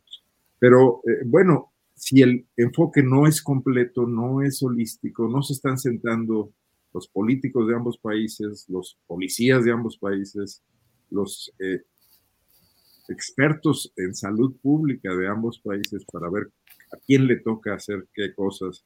Si estamos en este debate que parece pleito de, de, vecinos enemistados, ofendiéndose unos a otros, no creo que vayamos a avanzar nada absolutamente. Eh, el escándalo me parece legítimo de los medios norteamericanos. También los, los medios mexicanos hacen lo mismo cuando hay una masacre donde mueren latinos y mexicanos en, Estados Unidos. No sirve de nada. ¿eh? Y no veo a los norteamericanos sintiéndose presionados por, por eso eh, los medios, resuelven lo que van a resolver como lo tengan que resolver. El problema es que en México no se resuelve casi nada. Esta vez se logró un resultado, bueno, pues de rápida localización, pero no de, no de, no sin el lamentable tema de dos personas muertas que probablemente no tenían nada que ver en, el asunto en el cual se vieron involucradas, ¿no? Pero regreso a mi tesis inicial. Eh, creo que México, cuando decidió el presidente López Obrador después de 24 horas, porque así fue, de su primer comentario cuando se enteró de la noticia a la acción que tuvo después, em, emplear toda la presión diplomática y, incluso un cierto chantaje para lograr la liberación del general Cienfuegos, ahí algo se quebró fundamentalmente y más bien lo que quedó es la impresión de que la cuarta transformación no llegó al ejército o llegó de otra manera, ¿no? llegó con este empuje fundamental para intervenir en diversas áreas de la economía nacional, del control burocrático, etcétera, de la construcción de la obra pública, pero no en el viejo asunto de ser una entidad que se maneja a su aire, por encima, de las legislaciones eh, que también a ellos los deberían regular, ¿no? Por encima del Poder Civil, y que, ha cambiado el nombre del general, que está al frente de la Secretaría de la Defensa, pero que ahí sigue habiendo una hermandad, pues casi siciliana, ¿no? Y, y entonces, bueno, pues eso va a ser usado como arma en contra de un gobierno que siempre quiso hacer las cosas distintas a sus antecesores y que ha venido usando como arma política consistente ese discurso, ¿no? Bien, Arnoldo. Eh, Arturo Rodríguez, ¿cuál es tu primera lectura de lo que está sucediendo en este tema de mm, eh, lo sucedido en Matamoros, Tamaulipas, el desenlace y sobre todo, bueno, el contexto de las relaciones México-Estados Unidos con este eh, momento crítico, Arturo? Pues mira, yo creo que en principio hay que tener la eh, conciencia de que cada vez que desaparece un ciudadano estadounidense en, casi cualquier lugar del mundo, eh, el gobierno de Estados Unidos pues realiza una serie de acciones y de, eh, digamos, en el mejor de los casos, trato de encontrar un vocablo apropiado, pero creo que eh, esta suerte de colaboración o de participación conjunta con eh, las autoridades del país o del estado donde ha ocurrido el, hecho eh, para tratar de localizar a sus, a sus ciudadanos. naturalmente, para quienes somos ciudadanos comunes, ciudadanos de a pie, hay una, pues una sensación ya lo decías tú, de, eh, pues de privilegio que tienen ciudadanos extranjeros, dado que en México pues la cantidad de, eh, víctimas de desaparición forzada, yo creo que, o, de desaparición, es, eh, me parece que ni siquiera tendremos una cifra definitiva confiable. Entonces, eh, se genera esta, esta percepción, pero también hay que decir que en, un contexto como el, el, de lo ocurrido en Matamoros hay una serie de presiones diplomáticas que también eh, responden a una política eh, permanente de, de, Estado en los Estados Unidos y a las presiones internas, sobre todo en un contexto como el que pues, se ha venido dando en últimas semanas con propuestas muy polémicas, inclusive de intervencionismo, eh, si bien es cierto, creo yo, eh, poco, poco dable o poco posible, pero de intervención directa en, en el país, pues también lo es que eh, existen algunos resortes políticos y, sociales internos en los Estados Unidos que obligan a su gobierno y con este a sus agencias a tratar de esclarecer y de participar directamente en las investigaciones de un episodio como el de los cuatro de, Matamoros. Ahora bien, Tamaulipas desde hace mucho tiempo ha sido una zona violenta. Yo creo que eh, es una situación eh, histórica ya, no solo de los últimos 15 o 20 años, sino como parte de un proceso eh, quizás explicable en las condiciones de, de frontera eh, que tiene y también del litoral, de manera que eh, históricamente pues ha tenido episodios violentos asociados con grupos delictivos. Eh, en, las últimas, en los últimos 15 años, cuando menos, poco más, 20 quizás, lo que hemos observado es una descomposición y un deterioro que han generado amplios espacios de silencio volteamos a Tamaulipas en, episodios muy específicos que significan eh, pues una gran cantidad de víctimas, pero me parece que también existe una cifra negra tremenda. Y dadas las condiciones de las últimas semanas, lo que hemos visto en las últimas semanas, eh, pues una evidencia clara de la dificultad para cualquier tipo de intervención del Estado mexicano en la zona. Eh, en resumen, lo que yo pensaría, o en un primer comentario respecto a este asunto, es que eh, pues hay una situación difícil, eh, en buena medida imposible de, resolver hasta ahora con las políticas implementadas eh, en el estado de Tamaulipas, que en esta ocasión se hace notar por dos episodios muy concretos, lo ocurrido con los soldados hace una semana, me parece aproximadamente, eh, poco más, y luego lo ocurrido con estos cuatro estadounidenses, que, bueno, pues ya sabemos el desenlace. y eh, tercero, pues una condición que cada vez reclama una atención eh, pues muy precisa, muy eficaz del Estado mexicano para pacificar un territorio del que, pues además, por si fuera poco, sabemos pues prácticamente nada. Bien.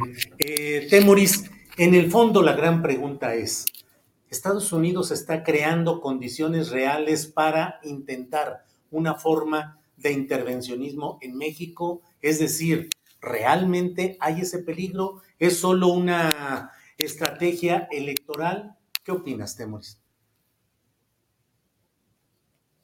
me quitaron el micrófono hace un ratito. Este, es yo que creo que creo que era yo, no sé quién. Perdón. Yo creo que, que, hay un problema que tienen ellos, ¿no? O sea, un problema político, un, un, asunto enfrente. México es, es munición electoral. Se lo, eh, los, republicanos siempre acusan a, a, los demócratas de no actuar con suficiente valor ante la amenaza que representa México y los demócratas tratan de demostrarle a la gente que sí, haciendo cosas que eh, finalmente afectan a, los migrantes o afectan al país, afectan. Entonces es una, eh, pues, mientras menos estemos en el, en el, en el debate político, politiquero de Estados Unidos, pues mucho mejor para México, porque siempre que nos meten a su debate, pues hacen cosas eh, en, en, contra de México. El, no, yo no, no, creería que está en el interés de los, de los demócratas tensar malas, mala, mala situación con México. Ya eh, la, la, relación este, ha tenido pues algunos, eh, digamos, eh, altibajos, sobre, todo porque el presidente López Obrador ha querido hacer énfasis en que a pesar de que su gobierno desea acercarse económicamente a Estados Unidos, por el otro lado, no quiere aceptar que los Estados Unidos definan unilateralmente qué es lo que tenemos que hacer en, en América Latina. Entonces, eh, pero, pero los demócratas, en la medida en que se sientan más presionados por los republicanos, pues pueden tomar algunas reacciones que sean negativas hacia México. Eh, a, mí, a, mí, me parece que lo que las declaraciones del presidente esta mañana, pues tienden a tratar, o sea, eh, tratan de, utilizar eh, lo que está pasando en Estados Unidos, esta, esta, agitación en Estados Unidos ante mexicana, para cubrir un poco su flanco, cubrir un poco este, este, este flanco que, que se abre con la violencia tan grave que se, que, que está teniendo en Tamaulipas y que afecta la imagen del, del, gobierno. Pero hay también que verlo desde el otro lado. Y, aquí, aquí, quisiera aclarar algo porque estoy viendo a varias personas que, que no, pues que les cuesta trabajo, que, dicen que hay una contradicción porque quisieran que todo fuera pues mucho más sencillo, ¿no? O atacar al gobierno de Andrés Manuel o, o lo contrario. Uh -huh. este, las, las posturas analíticas son un poquito más complicadas porque la realidad es mucho más complicada, pues no, no parecen ser fáciles de, de entender. Ni, ni, todo es blanco ni, ni, todo es negro. Entonces hay que, hay que, hay que verlo aquí y, y, y, y si, si quieren posturas totalmente a un lado o al otro, pues no es este lugar donde las van a encontrar. Eh, el, el, el, fiscal, el, el ex eh, fiscal que, que, había puesto Trump, Donald, Donald Barr, eh, William Barr. William Barr.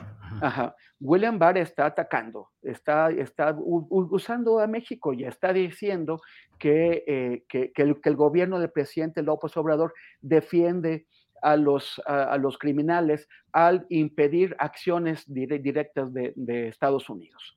Uh -huh. eh, eso sí es totalmente, es abiertamente intervencionista, es dicho por un enemigo de México, es una persona que como parte del movimiento trumpista es abiertamente en, enemigo de, de, de nuestro país, que no debe ser, sus palabras no deben ser exageradas, no es ninguna autoridad para decirlo. no es ninguno, o sea, él no tiene, él es un, un partisano, es una persona que está totalmente a favor de, de, de esta postura anti-mexicana.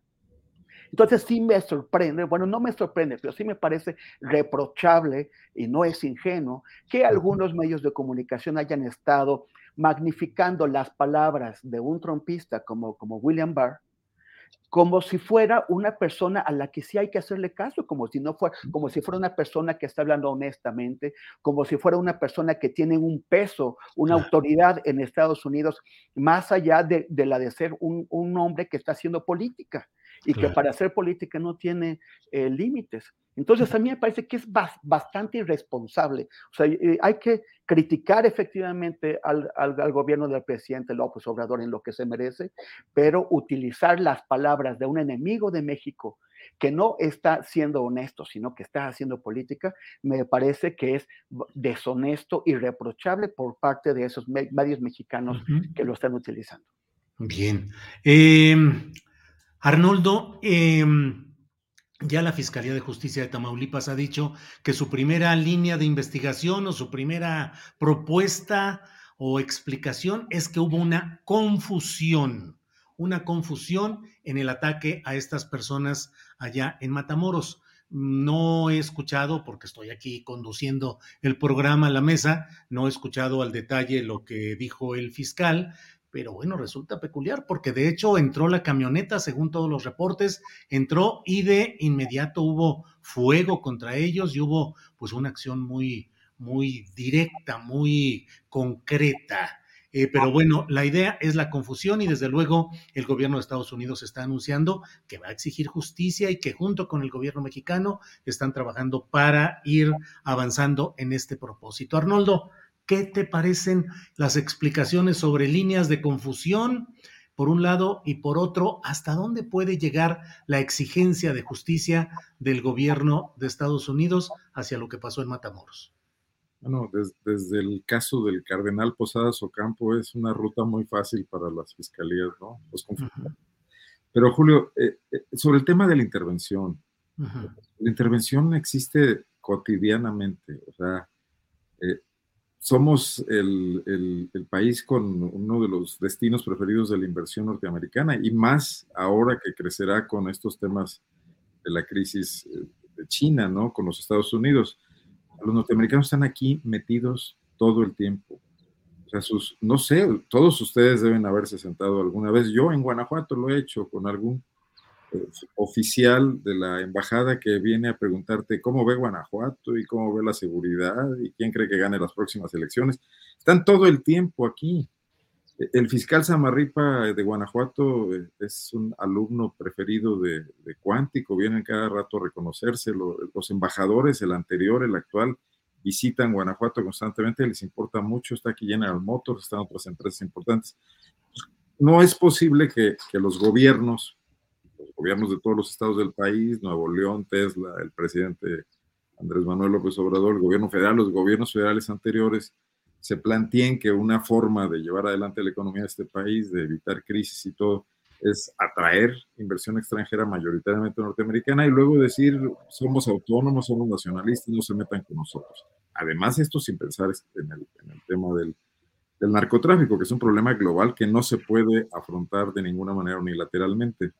Entonces es una realidad que está ahí puesta y que más nos valdría tomar en cuenta a los políticos para cualquier tipo de, de, de, de, línea de conducción frente a eventos inesperados como es este secuestro y estos asesinatos o para la relación cotidiana y normal. ¿no? Estamos en esa inercia. Bueno, si un día quisiéramos afiliarnos al, ya no existe, no sé cuál sea el sucesor del Pacto de Varsovia, como Ucrania se quiso inscribir en, la OTAN, seguramente los norteamericanos no nos iban a dejar de ninguna manera, ¿no? Estamos en esa esfera de influencia de una, una potencia económica que nos ha convertido en su patio trasero industrial, lo cual aquí no ha caído nada mal, según veo, por cuántos políticos salen todos los días a presumir sus muy buenas cifras de exportaciones, de empleo, etcétera, en cada estado del país, donde en el centro del país, en Aguascalientes, en Jalisco entonces, esa es la realidad inevitable, ¿no? Uh -huh. Habrá que hacernos cargo de las consecuencias de otro tipo de cosas, como es la injerencia de los políticos norteamericanos en el debate mexicano, más en épocas electorales. Entonces las posturas nacionalistas ahí quedan absolutamente rebasadas, son anacrónicas. No están resolviendo nada. En todo caso, es un doble discurso. ¿Qué pasó en la llamada entre Elon Musk y López Obrador, donde cambió de idea en muy pocos minutos del asunto de Nuevo León, ¿no? Por ejemplo. Sí, bien. Bien, Arnoldo. Eh, Arturo, Arturo, ¿qué tanto todo esto, todo el revuelo en Estados Unidos exigiendo formas de intervencionismo, incluso hasta la, el extremo de pensar en intervenciones armadas de Fuerzas Armadas contra cárteles mexicanos que fuesen declarados organizaciones extranjeras terroristas? ¿Qué tanto todo esto puede dar aliento y fuerza a grupos opositores en México que así ven potenciado su discurso de acusar al presidente López Obrador y su administración de una connivencia con los grupos del crimen organizado, Arturo. Bueno, lo veo difícil en principio porque eh, eh, particularmente la segunda fuerza electoral, que es el PAN, eh, tiene pues ahí el digamos que la, eh, pues las orejitas de burro con el caso García Luna. sí, sí, orejotas. Orejotas. orejotas de elefante casi. ¿Cómo, cómo, eh, es decir, creo que lo intentan, lo intentan de un modo u otro, eh, esgrimiendo ciertamente la estadística que no es nada favorable para la 4T, pero y en el mensaje político resulta muy difícil poder revertir eh, los efectos del involucramiento de, García Luna y de otros funcionarios que seguramente irán apareciendo en los próximos meses en relación con, con ese asunto y con otras de implicación que no lo dudo, este, eh, de implicación en actividades delictivas de eh, agentes del Estado o de quienes fueron agentes del Estado en otro momento. Y lo mismo con el caso del, del priismo, la tercera fuerza, y el peñanietismo, que eh, quizás pocas veces como eh, en ese sexenio hayamos visto eh, pues semejante nivel de criminalidad en, en, toda la estructura gubernamental. Entonces, tratar de usar ese, discurso es complicado me parece que no es esa la ruta que tendrían que seguir las oposiciones porque pues salen mal parados. Ahora bien, creo que por otra parte, la, es decir, estos discursos, eh, estos discursos que van más allá de la, de la eh, digamos, de la discusión política natural que se da para eh, plantear de plano intervenciones eh, en un país como, como el nuestro, creo que van dirigidos a un sector del electorado que ciertamente eh, se ha radicalizado en los últimos años, que a partir del, del fenómeno Trump y de otros eh, hemos visto está en una condición este, pues auténticamente de evolución hacia eh, posiciones eh, eh, racistas, excluyentes, un, nacionalismo contemporáneo, ciertamente ramplón y como todos los nacionalismos, próximo a, los extremos fachos. Este, y bueno, en esa medida, pues resulta interesante la atención pero que esos discursos puedan tener una réplica en la clase política mexicana me parece muy difícil. Eh, así en principio creo que algunos radicales dentro de la 4T pudieran ser más parecidos a esas derechas estadounidenses que las oposiciones. Eh, principalmente por eh, el sentido nacionalista, pudiéramos decirlo así, eh, nacionalista neorevolucionario que se, ha este, eh, exacerbado en, ciertos sectores del López Obradorismo. Bueno, pues ahí está el comentario. Muy bien, Arturo. Em, vamos enseguida. Déjame ir viendo, porque hay mucha información que está que está caminando en estos momentos. ¿Con quién seguimos? Con Temoris. Temoris. Temoris, hay un tema que, más allá de lo que estamos uh, platicando en este momento, aunque no deja de estar eh, conectado, un informe secreto de la Sedena confirma el espionaje con Pegasus en el gobierno de López Obrador. Es un reportaje que se ha dado a conocer hoy, en, bueno, se ha dado a conocer en proceso bajo la firma de eh, nuestro compañero, un reportero reconocido, eh, serio de investigación, Mathieu Torlier. ¿Qué opinas de todo este tema, eh, Temoris? Bueno, nada más un comentario sobre, lo que estábamos hablando, que es el tema de, designar a esas organizaciones criminales como, como terroristas. Este, en, primer lugar, yo entiendo por qué nuestro querido Arnoldo eh, eh, piensa que se pueden ser designados, o sea, que, que, son terroristas, pero el terrorismo tiene una, una, una definición internacional que necesariamente enmarca una organización de ese tipo en su carácter político. O sea, el, el, el terrorismo tiene un objetivo político no es nada más cualquier, o sea, porque hay que distinguir entre lo criminal y lo político. La, la, respuesta que se da en cada caso, pues tendría que ser distinta. Entonces. Eh, y hasta ahora, Temoris, no ha habido nada que implique a los grupos del crimen organizado mexicano en acciones políticas, como por ejemplo en Colombia. Así es, por, pues, por, ejemplo, los, los, los, grupos paramilitares colombianos eh, o, o, incluso algunos grupos criminales tratan de enmarcarse como políticos con el fin de recibir un trato político. Eh, por ejemplo, ahora este, tanto las llamadas eh, Autodefensas Unidas de, Colombia, que es el, es el nombre político de, de, uno de, los, de, las organizaciones criminales allá, bueno, pues ellos tratan de, perdón, se llaman gaitanistas. Eh, Gaitán, Eliezer, Jorge Eliezer Gaitán fue un líder asesinado en los años 50 en Colombia, su asesinato produjo un montón de conflictos y, y estos se autodenominan gaitanistas como, para ser políticos y, recibir eh, eh, una negociación política, cuando en realidad no, no, son más que criminales. Y así las disidencias de las FARC y otras.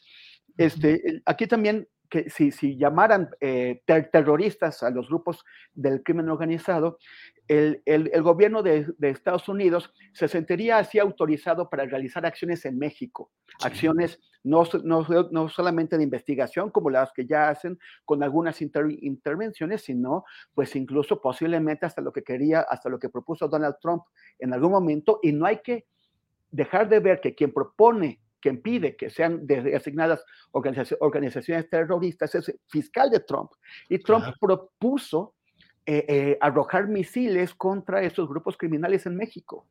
o sea, básicamente lo que quieren es abrir la puerta eh, a este tipo de intervención. Sería muy, muy peligroso. Entonces hay que, hay que siempre tener estas, estas distinciones claras. Y por el otro lado... Que no sé, Arturo, y Em, Arnoldo, si consideran que los cárteles mexicanos ya tienen involucramiento y posicionamiento político. Arnoldo, Arturo.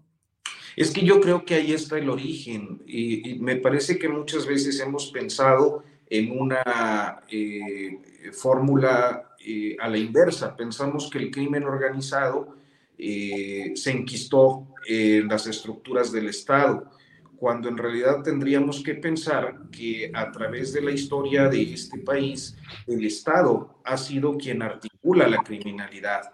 Pensemos, por ejemplo, eh, desde su origen en el alemanismo, por ahí está muy documentado por Astorga y algunos otros eh, académicos. Yo eh, recuerdo particularmente la forma en la que lo recrea Froilán Enciso, por ejemplo, una historia del, del de la marihuana este, en México, y como siempre fue los altos niveles de la vida pública, sobre todo eh, estos políticos muy próximos a las esferas securitarias o de, eh, relacionadas con la seguridad del Estado, entiéndase Dirección Federal de Seguridad, eh, el trabajo de Ángeles Magdaleno a propósito de, de cómo precisamente los grupos eh, de, la, de, la, inteligencia mexicana, la Federal de Seguridad o, de Investigaciones Políticas y Sociales, y pues estaban detrás. Y luego es un trabajo que finalmente Sergio Aguayo tuvo que reconocer el plagio, por cierto,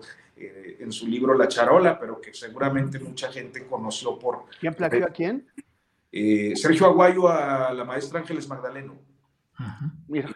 De la investigación sobre eso. Y finalmente tuvo que admitirlo, ¿no? Públicamente.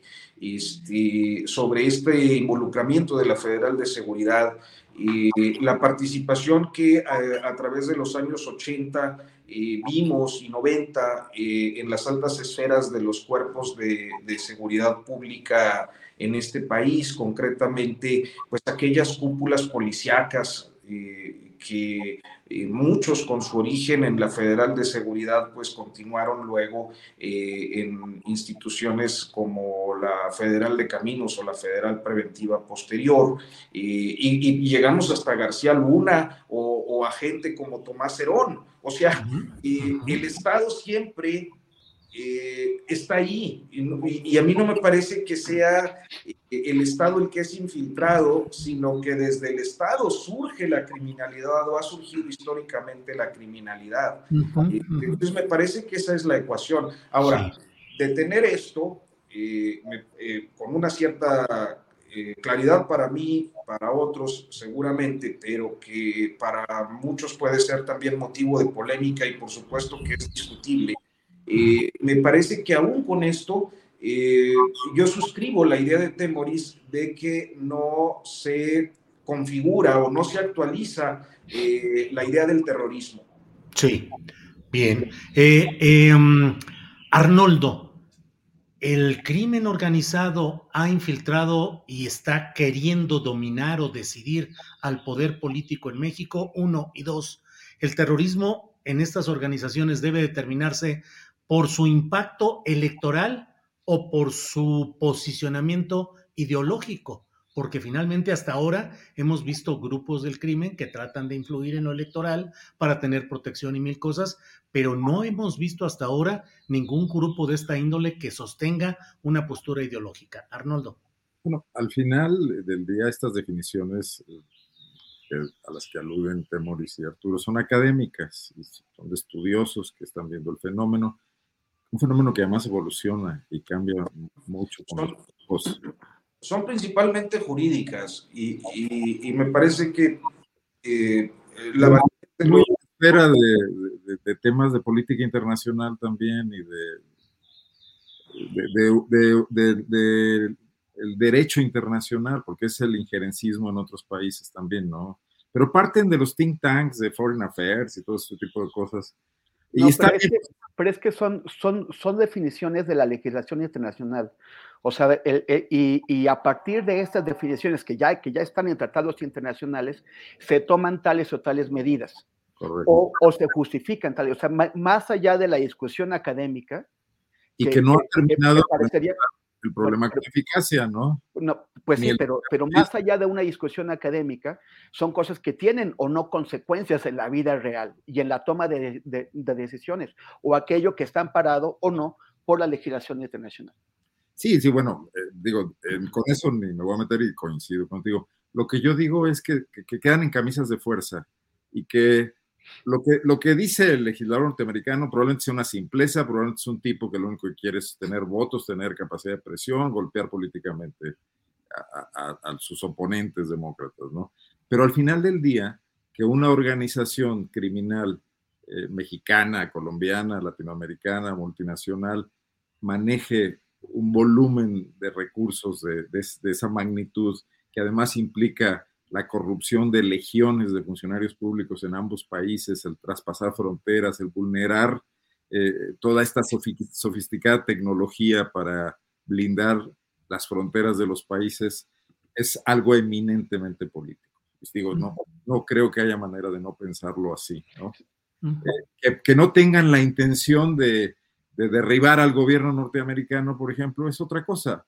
Eh, o, digo, yo eh, creo que en esos eh, pasillos de la, de, la, de la ilegalidad se cruzan muchas veces todas las organizaciones que están buscando algo, o sea, el tráfico de armas, el tráfico de drogas, el tráfico de personas, el, el tráfico incluso de armas nucleares, etcétera, o de de uranio, este tipo de cosas. Es, es un mundo que tiene que ser atacado con las mismas armas por, las, los gobiernos que también a su vez cometen sus propios pecados. Ahí los que estamos ausentes totalmente somos los ciudadanos. Somos los que no tenemos ninguna posibilidad de defendernos ni de unos ni de otros.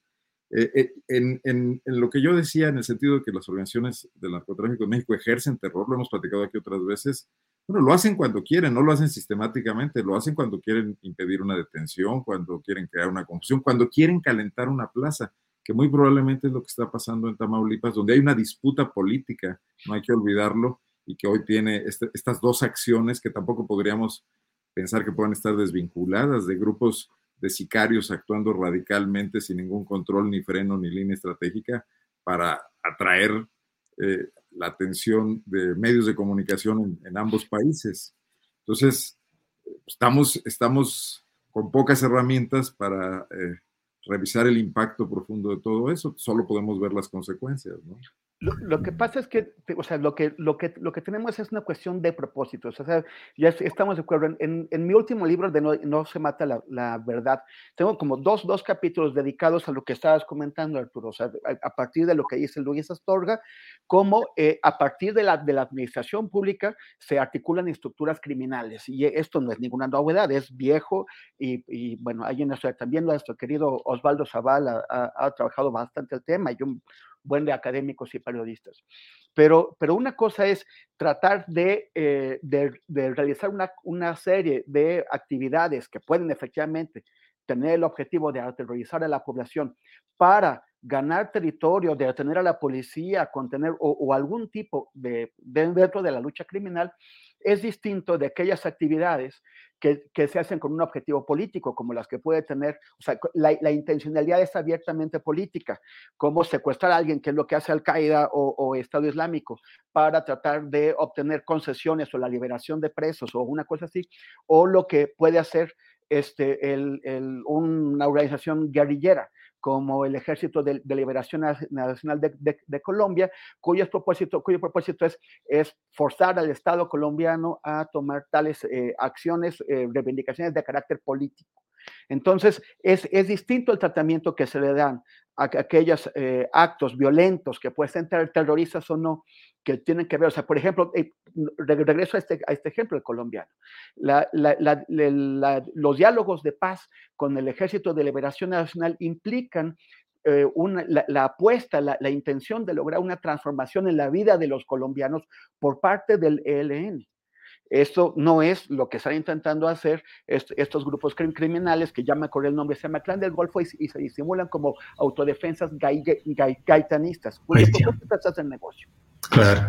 Bien, pues aunque no lo crean, ya se nos fue el tiempo, son las 2 de la tarde con 49 minutos, nos queda espacio para cada cual. Me gustaría pedirle a Arturo y Arnoldo que nos den su opinión respecto a la postura de MC, el Partido Naranja, de no ir a las elecciones en Coahuila y el Estado de México. Y luego, Temoris, a ver si nos das algún comentarito sobre ese reportaje de proceso de Mathieu Torlier sobre la, el espionaje de Sedena confirmado, aunque Sedena decía que no se espiaba en esta administración, esto lo está confirmando y además dirigido a Raimundo Ramos, el presidente del Comité de Derechos Humanos de Tamaulipas, que ha sido objeto de una incesante campaña de señalamientos adversos. Arturo, sobre MC y demás, ¿qué opinas? Pues mira, y yo no, no, no termino de tener claridad sobre esta decisión. Eh, recuerdo que hace alguna, un par de meses lo llegué a platicar eh, con nuestro colega amigo Álvaro Delgado y le decía, oye, estoy enterado que en el estado de Coahuila Movimiento Ciudadano no presentará candidato. Y, y Álvaro me decía, pues no, eso está muy raro, carece de toda lógica que no se presenten a, a, las elecciones en esas dos entidades. Y finalmente, bueno, pues eh, se confirma esta, esta información. Me sorprendió mucho lo del Estado de México y auténticamente no, no encuentro una explicación, mucho menos con la reacción que Alejandro Moreno Cárdenas tuvo al respecto, ¿no? Y porque me parece que eh, a la luz de cualquier perspectiva, Movimiento Ciudadano no es una alternativa política que eh, pueda eh, aglutinar a algunos mm, simpatizantes arrepentidos de la 4T o votantes que después de haber votado por el López Obradorismo ahora estén buscando una alternativa. O sea, me parece que eh, en realidad Movimiento Ciudadano no ha logrado constituirse como una tercera vía eh, y que los electores que pudieran tener simpatía con ellos, eh, los electores naranja, digámoslo así, pues de manera natural tendrían un puente hacia votar por la coalición Va por México. Entonces, eh, honestamente, me parece que tanto la decisión de no participar como la reacción priista eh, está un tanto fuera de, por lo pronto, mi, mi capacidad de análisis. No le encuentro lógica. Yo estoy igual, eh, Arturo, estoy igual, porque además los, el propio Movimiento Ciudadano acusa al PRI y a Morena de un pacto para repartirse el poder. Y en el PRI le tunden también. Y uno dice, bueno, ¿a qué está apostando exactamente MC? A tratar de diferenciarse para 2024 como la única opción no contaminada por los arreglos de estos partidos o es de verdad un arreglo verdaderamente, pues si no dantesco, sí maquiavélico de Dante Delgado para terminar desembocando nuevamente en Morena. ¿Qué piensas, Arturo? honestamente no, no lo entiendo, eh, aunque sí puedo eh, prever, ya que tú me pones el, balón, Julio, es, pues que habría algunos perfiles que pudieran mm, revivir la antigua alianza de Movimiento Ciudadano o de Dante Delgado con el López Obradorismo, este, algunos perfiles que pueden resultar eh, pues atractivos para los 24. Vaya, luego ya andan quienes dicen, eh, Samuel García podría ser la otra corcholata y hay un trato muy amable ahora del presidente López Obrador hacia Samuel no, García. ¿cómo crees eso? Sí está, muy loco. Pues sí, pero ahorita estamos en etapa de locuras. Arnoldo Cuellar, gracias Arturo, gracias Arturo. Arnoldo, ¿qué opinas sobre este tema de MC y sus jugadas? estrafalarias en el ajedrez político. Antes, este, agradecer a Germán García que me conmina, que acepte que estoy equivocado en el tema de terrorismo y reconozca que Temoris está en lo correcto. Desde luego, con muchísimo gusto. Luego, yo hablaba de otra cosa, pero creo que estrictamente tiene razón Temoris. Bueno, eh, Movimiento Ciudadano lleva dos tropiezos sonados en estos días, ¿no? No es la, la de Cuauhtémoc Cárdenas y compañía y la Bastida, no logró el objetivo de situar un tercer nodo de, opinión sobre, sobre el tema de por las divergencias que están entre, entre la oposición unida y, y, la cuarta transformación. Y ahora esta situación. Creo que contradice fundamentalmente la tesis con la que se habían mantenido vigentes todos estos años de generar una especie de tercera vía de evitar eh, caer en una y otra posición porque creía que había mexicanos hartos de ambas y que podía darles un espacio y ir creciendo en votos paulatinamente sin tener necesariamente expectativas de triunfo, sino de avance, ¿no?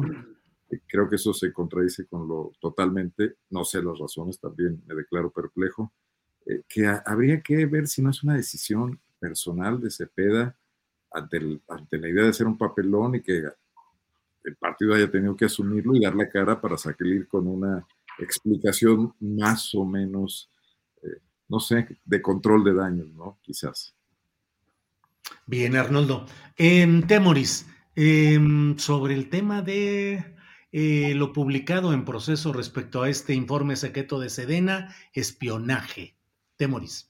Bueno, nada más este, sobre eso, yo creo sí que veo un desgaste, o sea, llevar a cabo estas campañas puede, puede, haber sido considerado demasiado desgastante por MC y prefieren concentrarse en la, en la presidencial, eso es una, y también que no, no hallaron candidato dispuesto a aventarse la bronca, ¿no? O sea, este, ya perder, por ejemplo, en el caso de Cepeda, perder dos veces y, y, y, además esta, esta segunda perdería sin haber logrado el impacto que tuvo en la primera, pues este, bueno, pues se lo, se lo, se lo pensaron.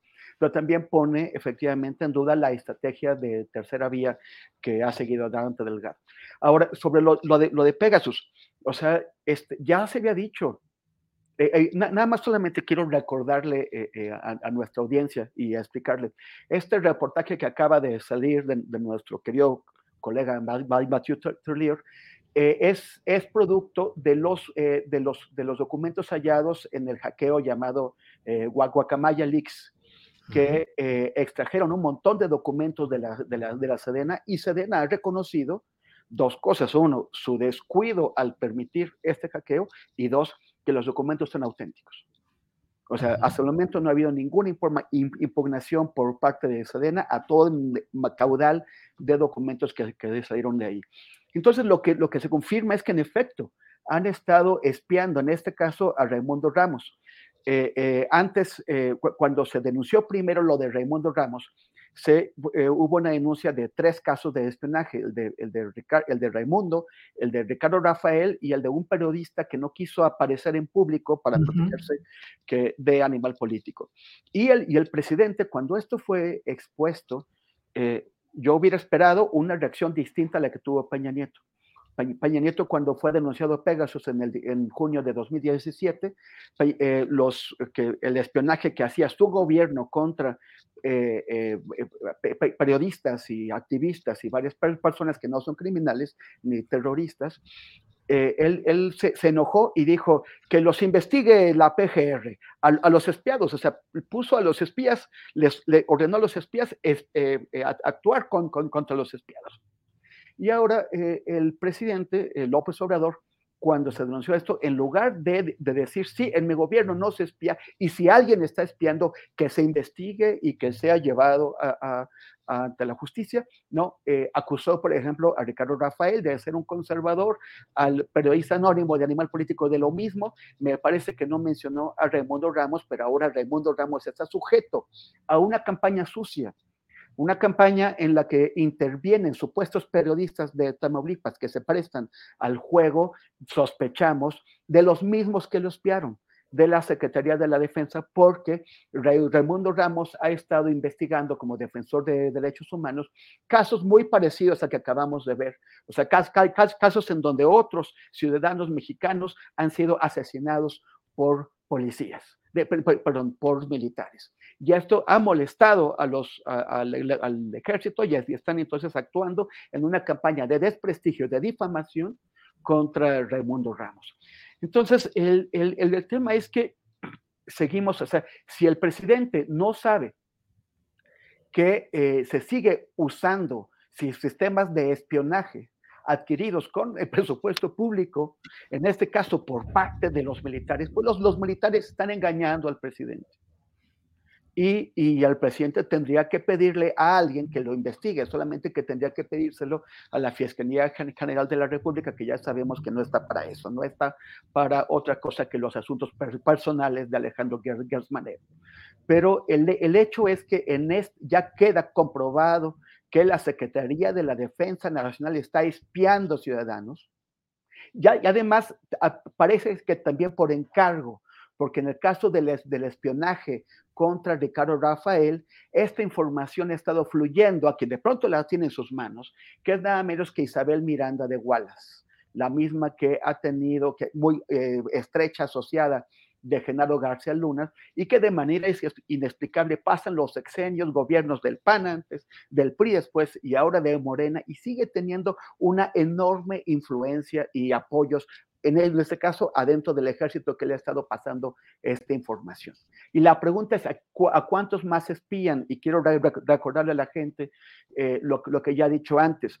Eh, no solamente se espía a periodistas y activistas o a gente en la política o esto, el descontrol que existe en México sobre los sistemas de espionaje, que es Pegasus, pero también otros como Hacking Team y a otras empresas que, se les ha comprado antes con nuestro dinero, no, no hay un control.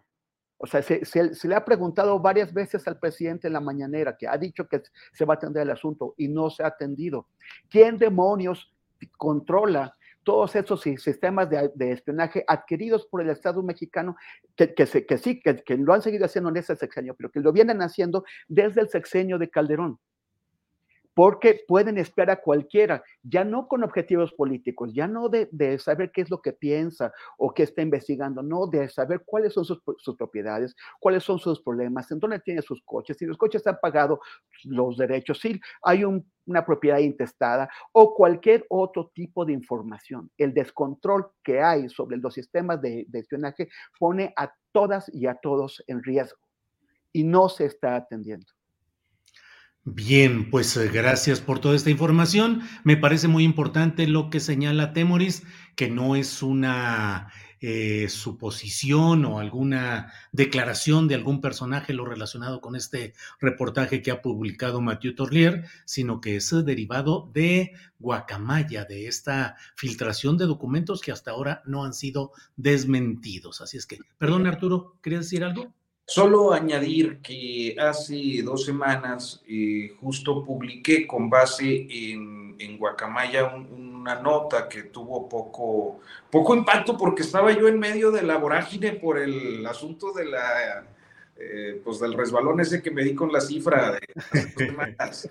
Entonces, como me estaban, traían a puros apes por todos lados. Pues ya no, este, en ese momento, pues no, no tuvo mayor efecto.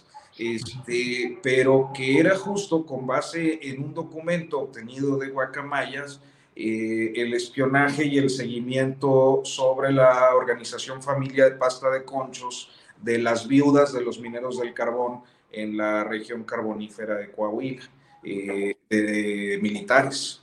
Sí, ¿y de cuándo a cuándo, Arturo? ¿Eh, ¿Ya en Pues, esta administración? esto- sí, eh, de hecho el informe está fechado el 17, die- 17 de febrero.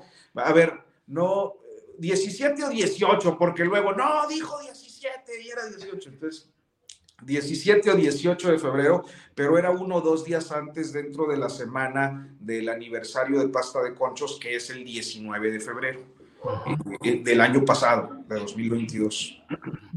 Bien, eh, pues eh, son ya las 3 de la tarde con 3 minutos. Sí, Arnoldo, adelante, por favor. Rápidamente vamos a comentar, pues también preocupante esta situación de, de tratar de, de descalificar a Raimundo Ramos acusándolo de tener vinculaciones con, con cárteles, tanto en los documentos internos que muestra el reportaje, que son producto del espionaje, como en general eh, en, las redes sociales, ¿no? O, bien se arma una investigación en serio, ya que además lo, lo espiaron, y, lo hacen mediante poner esto en conocimiento de un juez, o, o no utilizan eso para tratar de vulnerar a un defensor de derechos humanos que tiene víctimas ahí eh, eh, bajo su cuidado, ¿no? Y que las víctimas no son inventadas. Así es, así es. Bien, pues eh, gracias, eh, Temoris Greco, gracias y buenas tardes. Gracias, gracias. Sol- solamente recordar que mañana es 8 de marzo, Día Internacional de la, de la Mujer.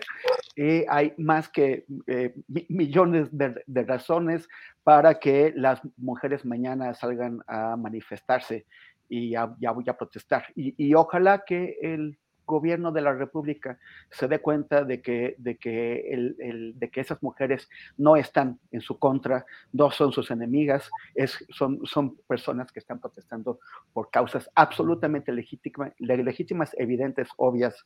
Y, bueno, ojalá que el, presidente ya deje de, de- tomárselo, porque no está él en el centro de todo, está en, el, está en el centro las causas de las mujeres. Gracias y síganos. Síganme en mi caso en arroba temoris en Twitter y en Instagram y facebook.com diagonal temoris. Gracias, Temoris. Arturo Rodríguez, gracias, buenas tardes. Muchas gracias a ti, Julio, como siempre, y pues un gusto saludar a Arnoldo y a, y a Temoris Greco.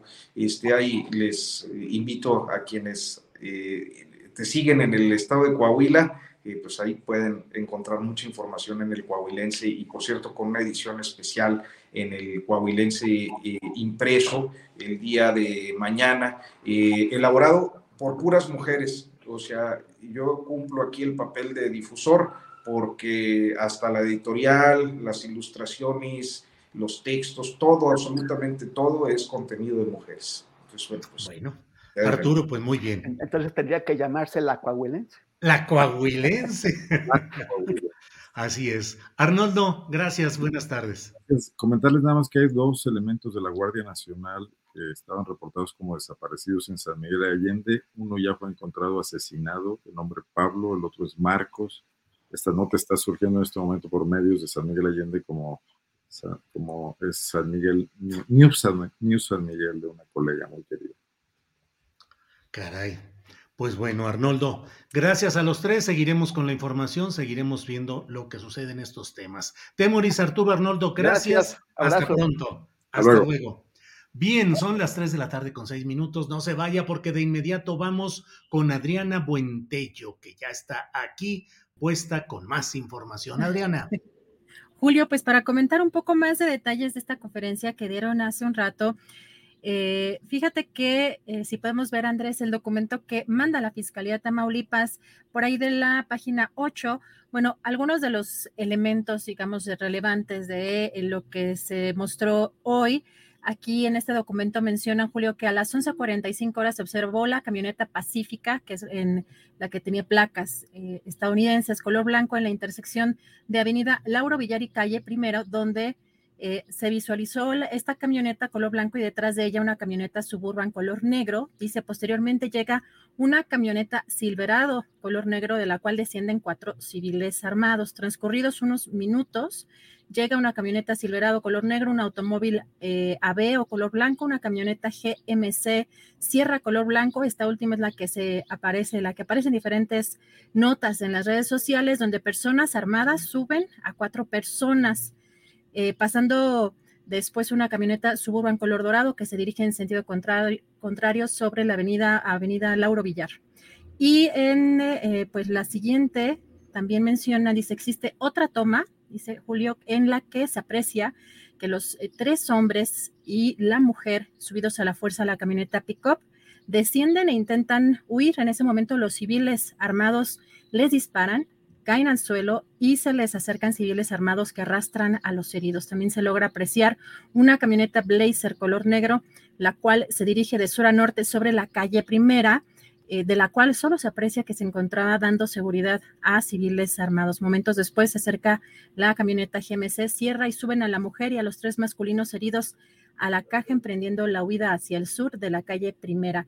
Bueno, esto es algo de los detalles que dieron a conocer hoy de estas tomas eh, Julio, y pues eh, para los que, eh, digamos, también hacemos preguntas de qué había pasado en estos momentos, antes incluso de que las propias autoridades tuvieran conocimiento de que eran personas de origen estadounidense.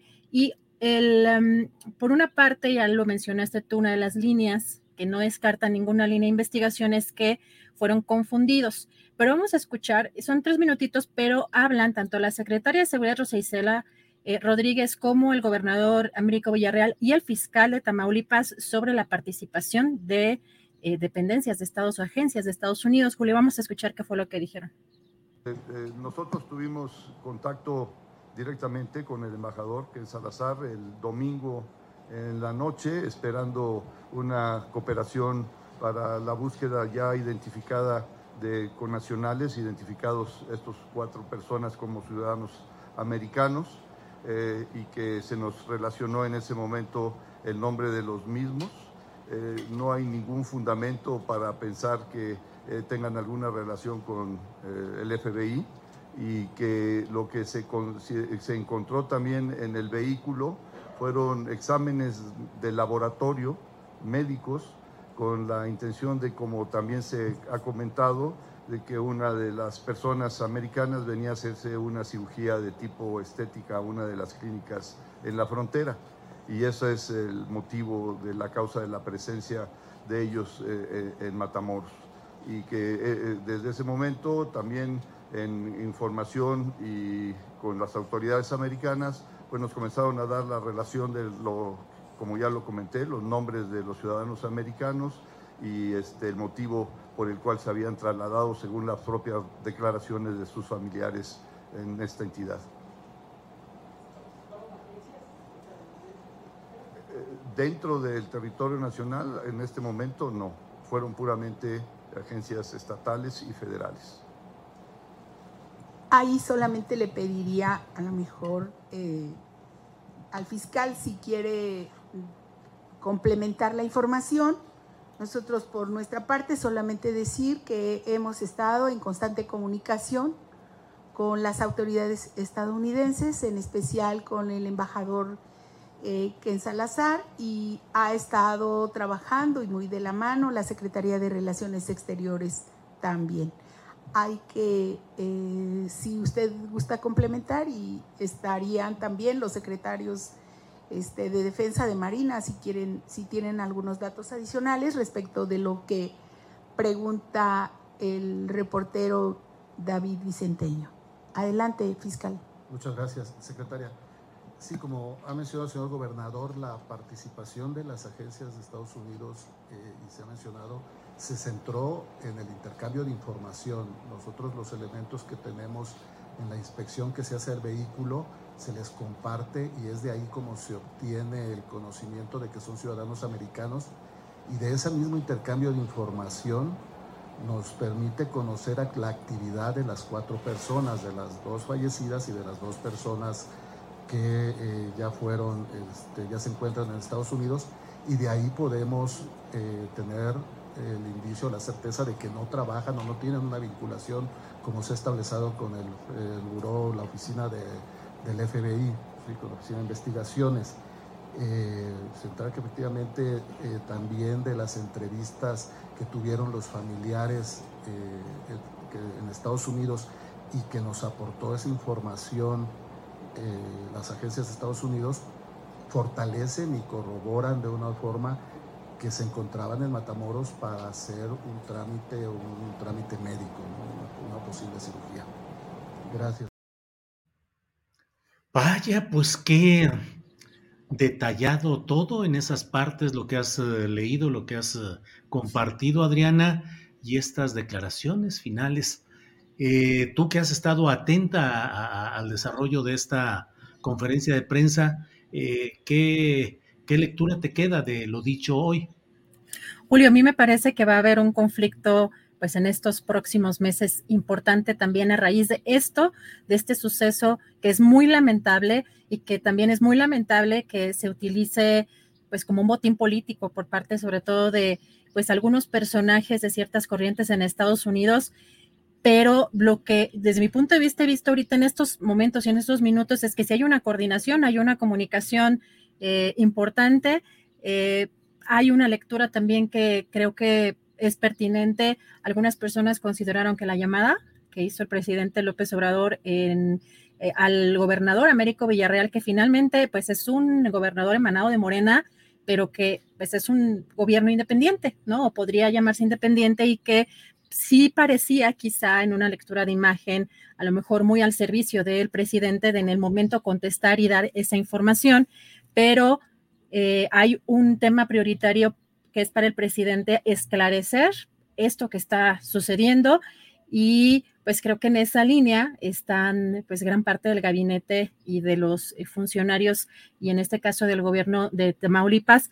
Vamos a ver qué es lo que, cuáles son las reacciones que van a seguir en Estados Unidos, porque creo que a partir de aquí va a haber pues un, un empuje de ciertas corrientes ideológicas, sobre todo en momentos electorales en Estados Unidos, que pueden afectar de manera muy importante a México y además también quizá Julio pueda la oposición pues eh, salir ganando, montándose en este tema que es muy, muy lamentable.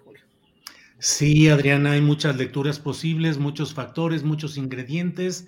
Este es un año electoral en Estados Unidos, en México, y eh, desde luego lamentable, totalmente reprobable lo sucedido en uh, Matamoros, eh, pero no podemos dejar de ver los ingredientes de tipo electoral, ideológico y sobre todo del factor intervencionista desatado desde Estados Unidos que busca culpar a México solamente de lo que en dado caso podría ser el 50% de responsabilidad de México frente al 50% del otro lado. He leído comentarios incluso de algunos opinantes y académicos de Estados Unidos eh, a quienes les espanta también ese ánimo intervencionista desatado de manera eh, escandalosa y oportunista Y estos personajes que he leído, algunos de ellos eh, en la revista eh, The Atlantic, que es eh, de un pensamiento progresista en Estados Unidos, em, pues dicen, sí,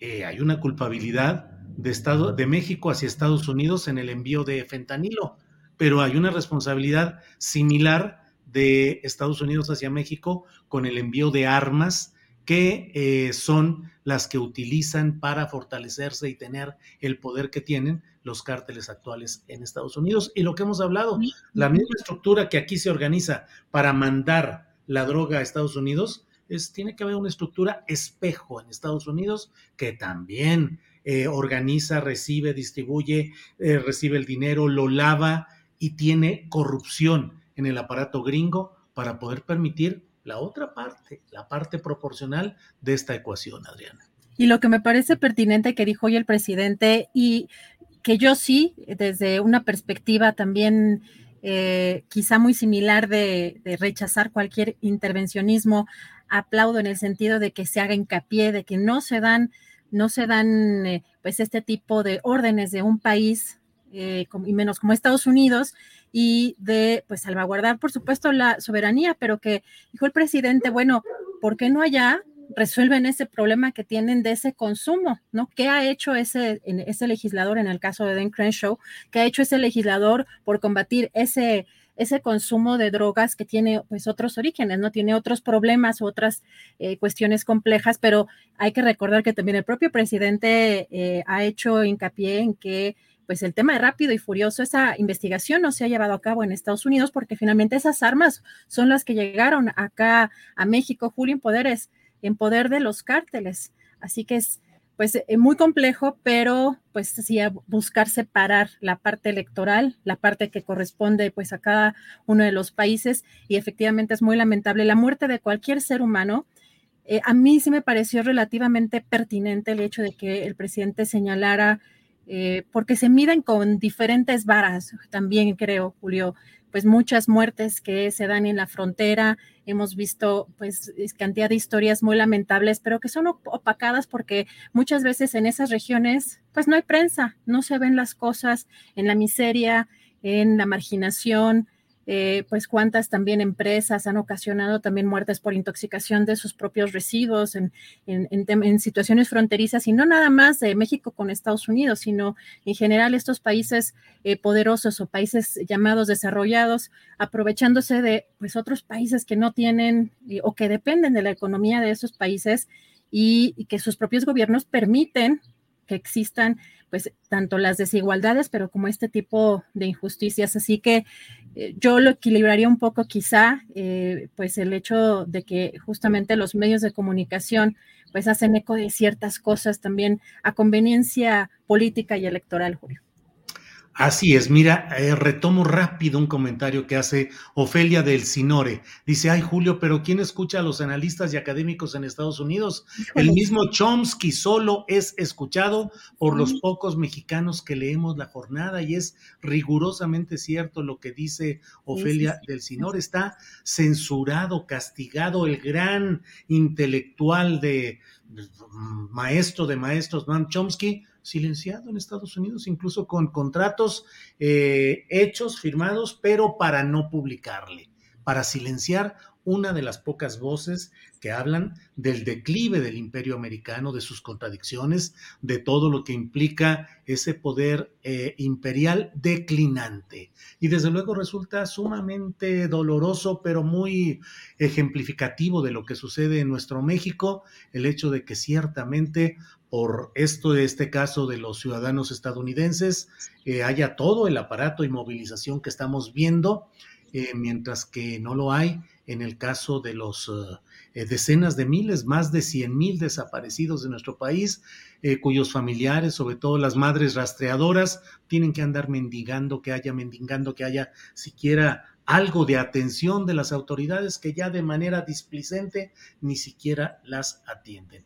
Eso es parte del desequilibrio que vivimos en la cobertura mediática y en la atención institucional porque finalmente también resulta muy doloroso ver esta atención eh, tan vigorosa, tan multifactorial, tan apabullante, para un caso cuando hay decenas de miles que ni siquiera son ya atendidos, que forman parte del expediente del abandono y del olvido. Así es, Julio. Yo creo que es una especie de incendio que está queriendo apagar el presidente, no porque merezcan una atención especial, sino por el impacto político y electoral que puede tener este tema en una relación bilateral. Sí, que sobre eso está cargada la tinta en aquel lugar y como lo dijiste en alguna parte de tu comentario anterior, Adriana, también en México todo esto eh, será utilizado, está siendo ya utilizado por los opositores a la llamada cuarta transformación para tratar de zafarse del, como decíamos en la mesa eh, de hace unos minutos, las orejotas no de burro, sino de elefante que traen los opositores, sobre todo el panismo, el calderonismo y el zabalismo, y bueno, tratan de, de superar las cosas. Ahora arremetiendo por este lado. En fin, pues muchos elementos interesantes, Adriana, que vamos a seguir viendo y escuchando a lo largo de las próximas horas. Así es, Julio, y pues hoy empezó el examen, el examen para los que quieren contender eh, por estas cuatro consejerías en el Instituto Nacional Electoral. Vamos a estar también muy pendientes de ello y de el impacto que está teniendo este tema del que hemos estado comentando en la política nacional, Julio, y yo creo que te vemos en la noche, va a estar interesante tu plática hoy. A las nueve de la noche tenemos la videocharla astillada y por hoy les damos la gracia, las gracias a quienes nos han acompañado a lo largo del programa. Eh, gracias a la audiencia, gracias tripulación astillero y a prepararnos para mañana. Adriana, buenas tardes. Buenas tardes, Julia. Hasta mañana a todos.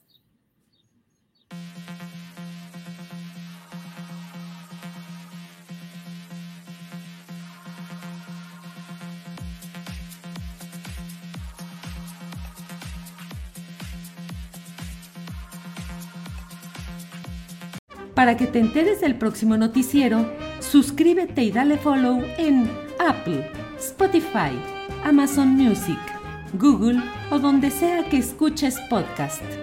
Te invitamos a visitar nuestra página julioastillero.com.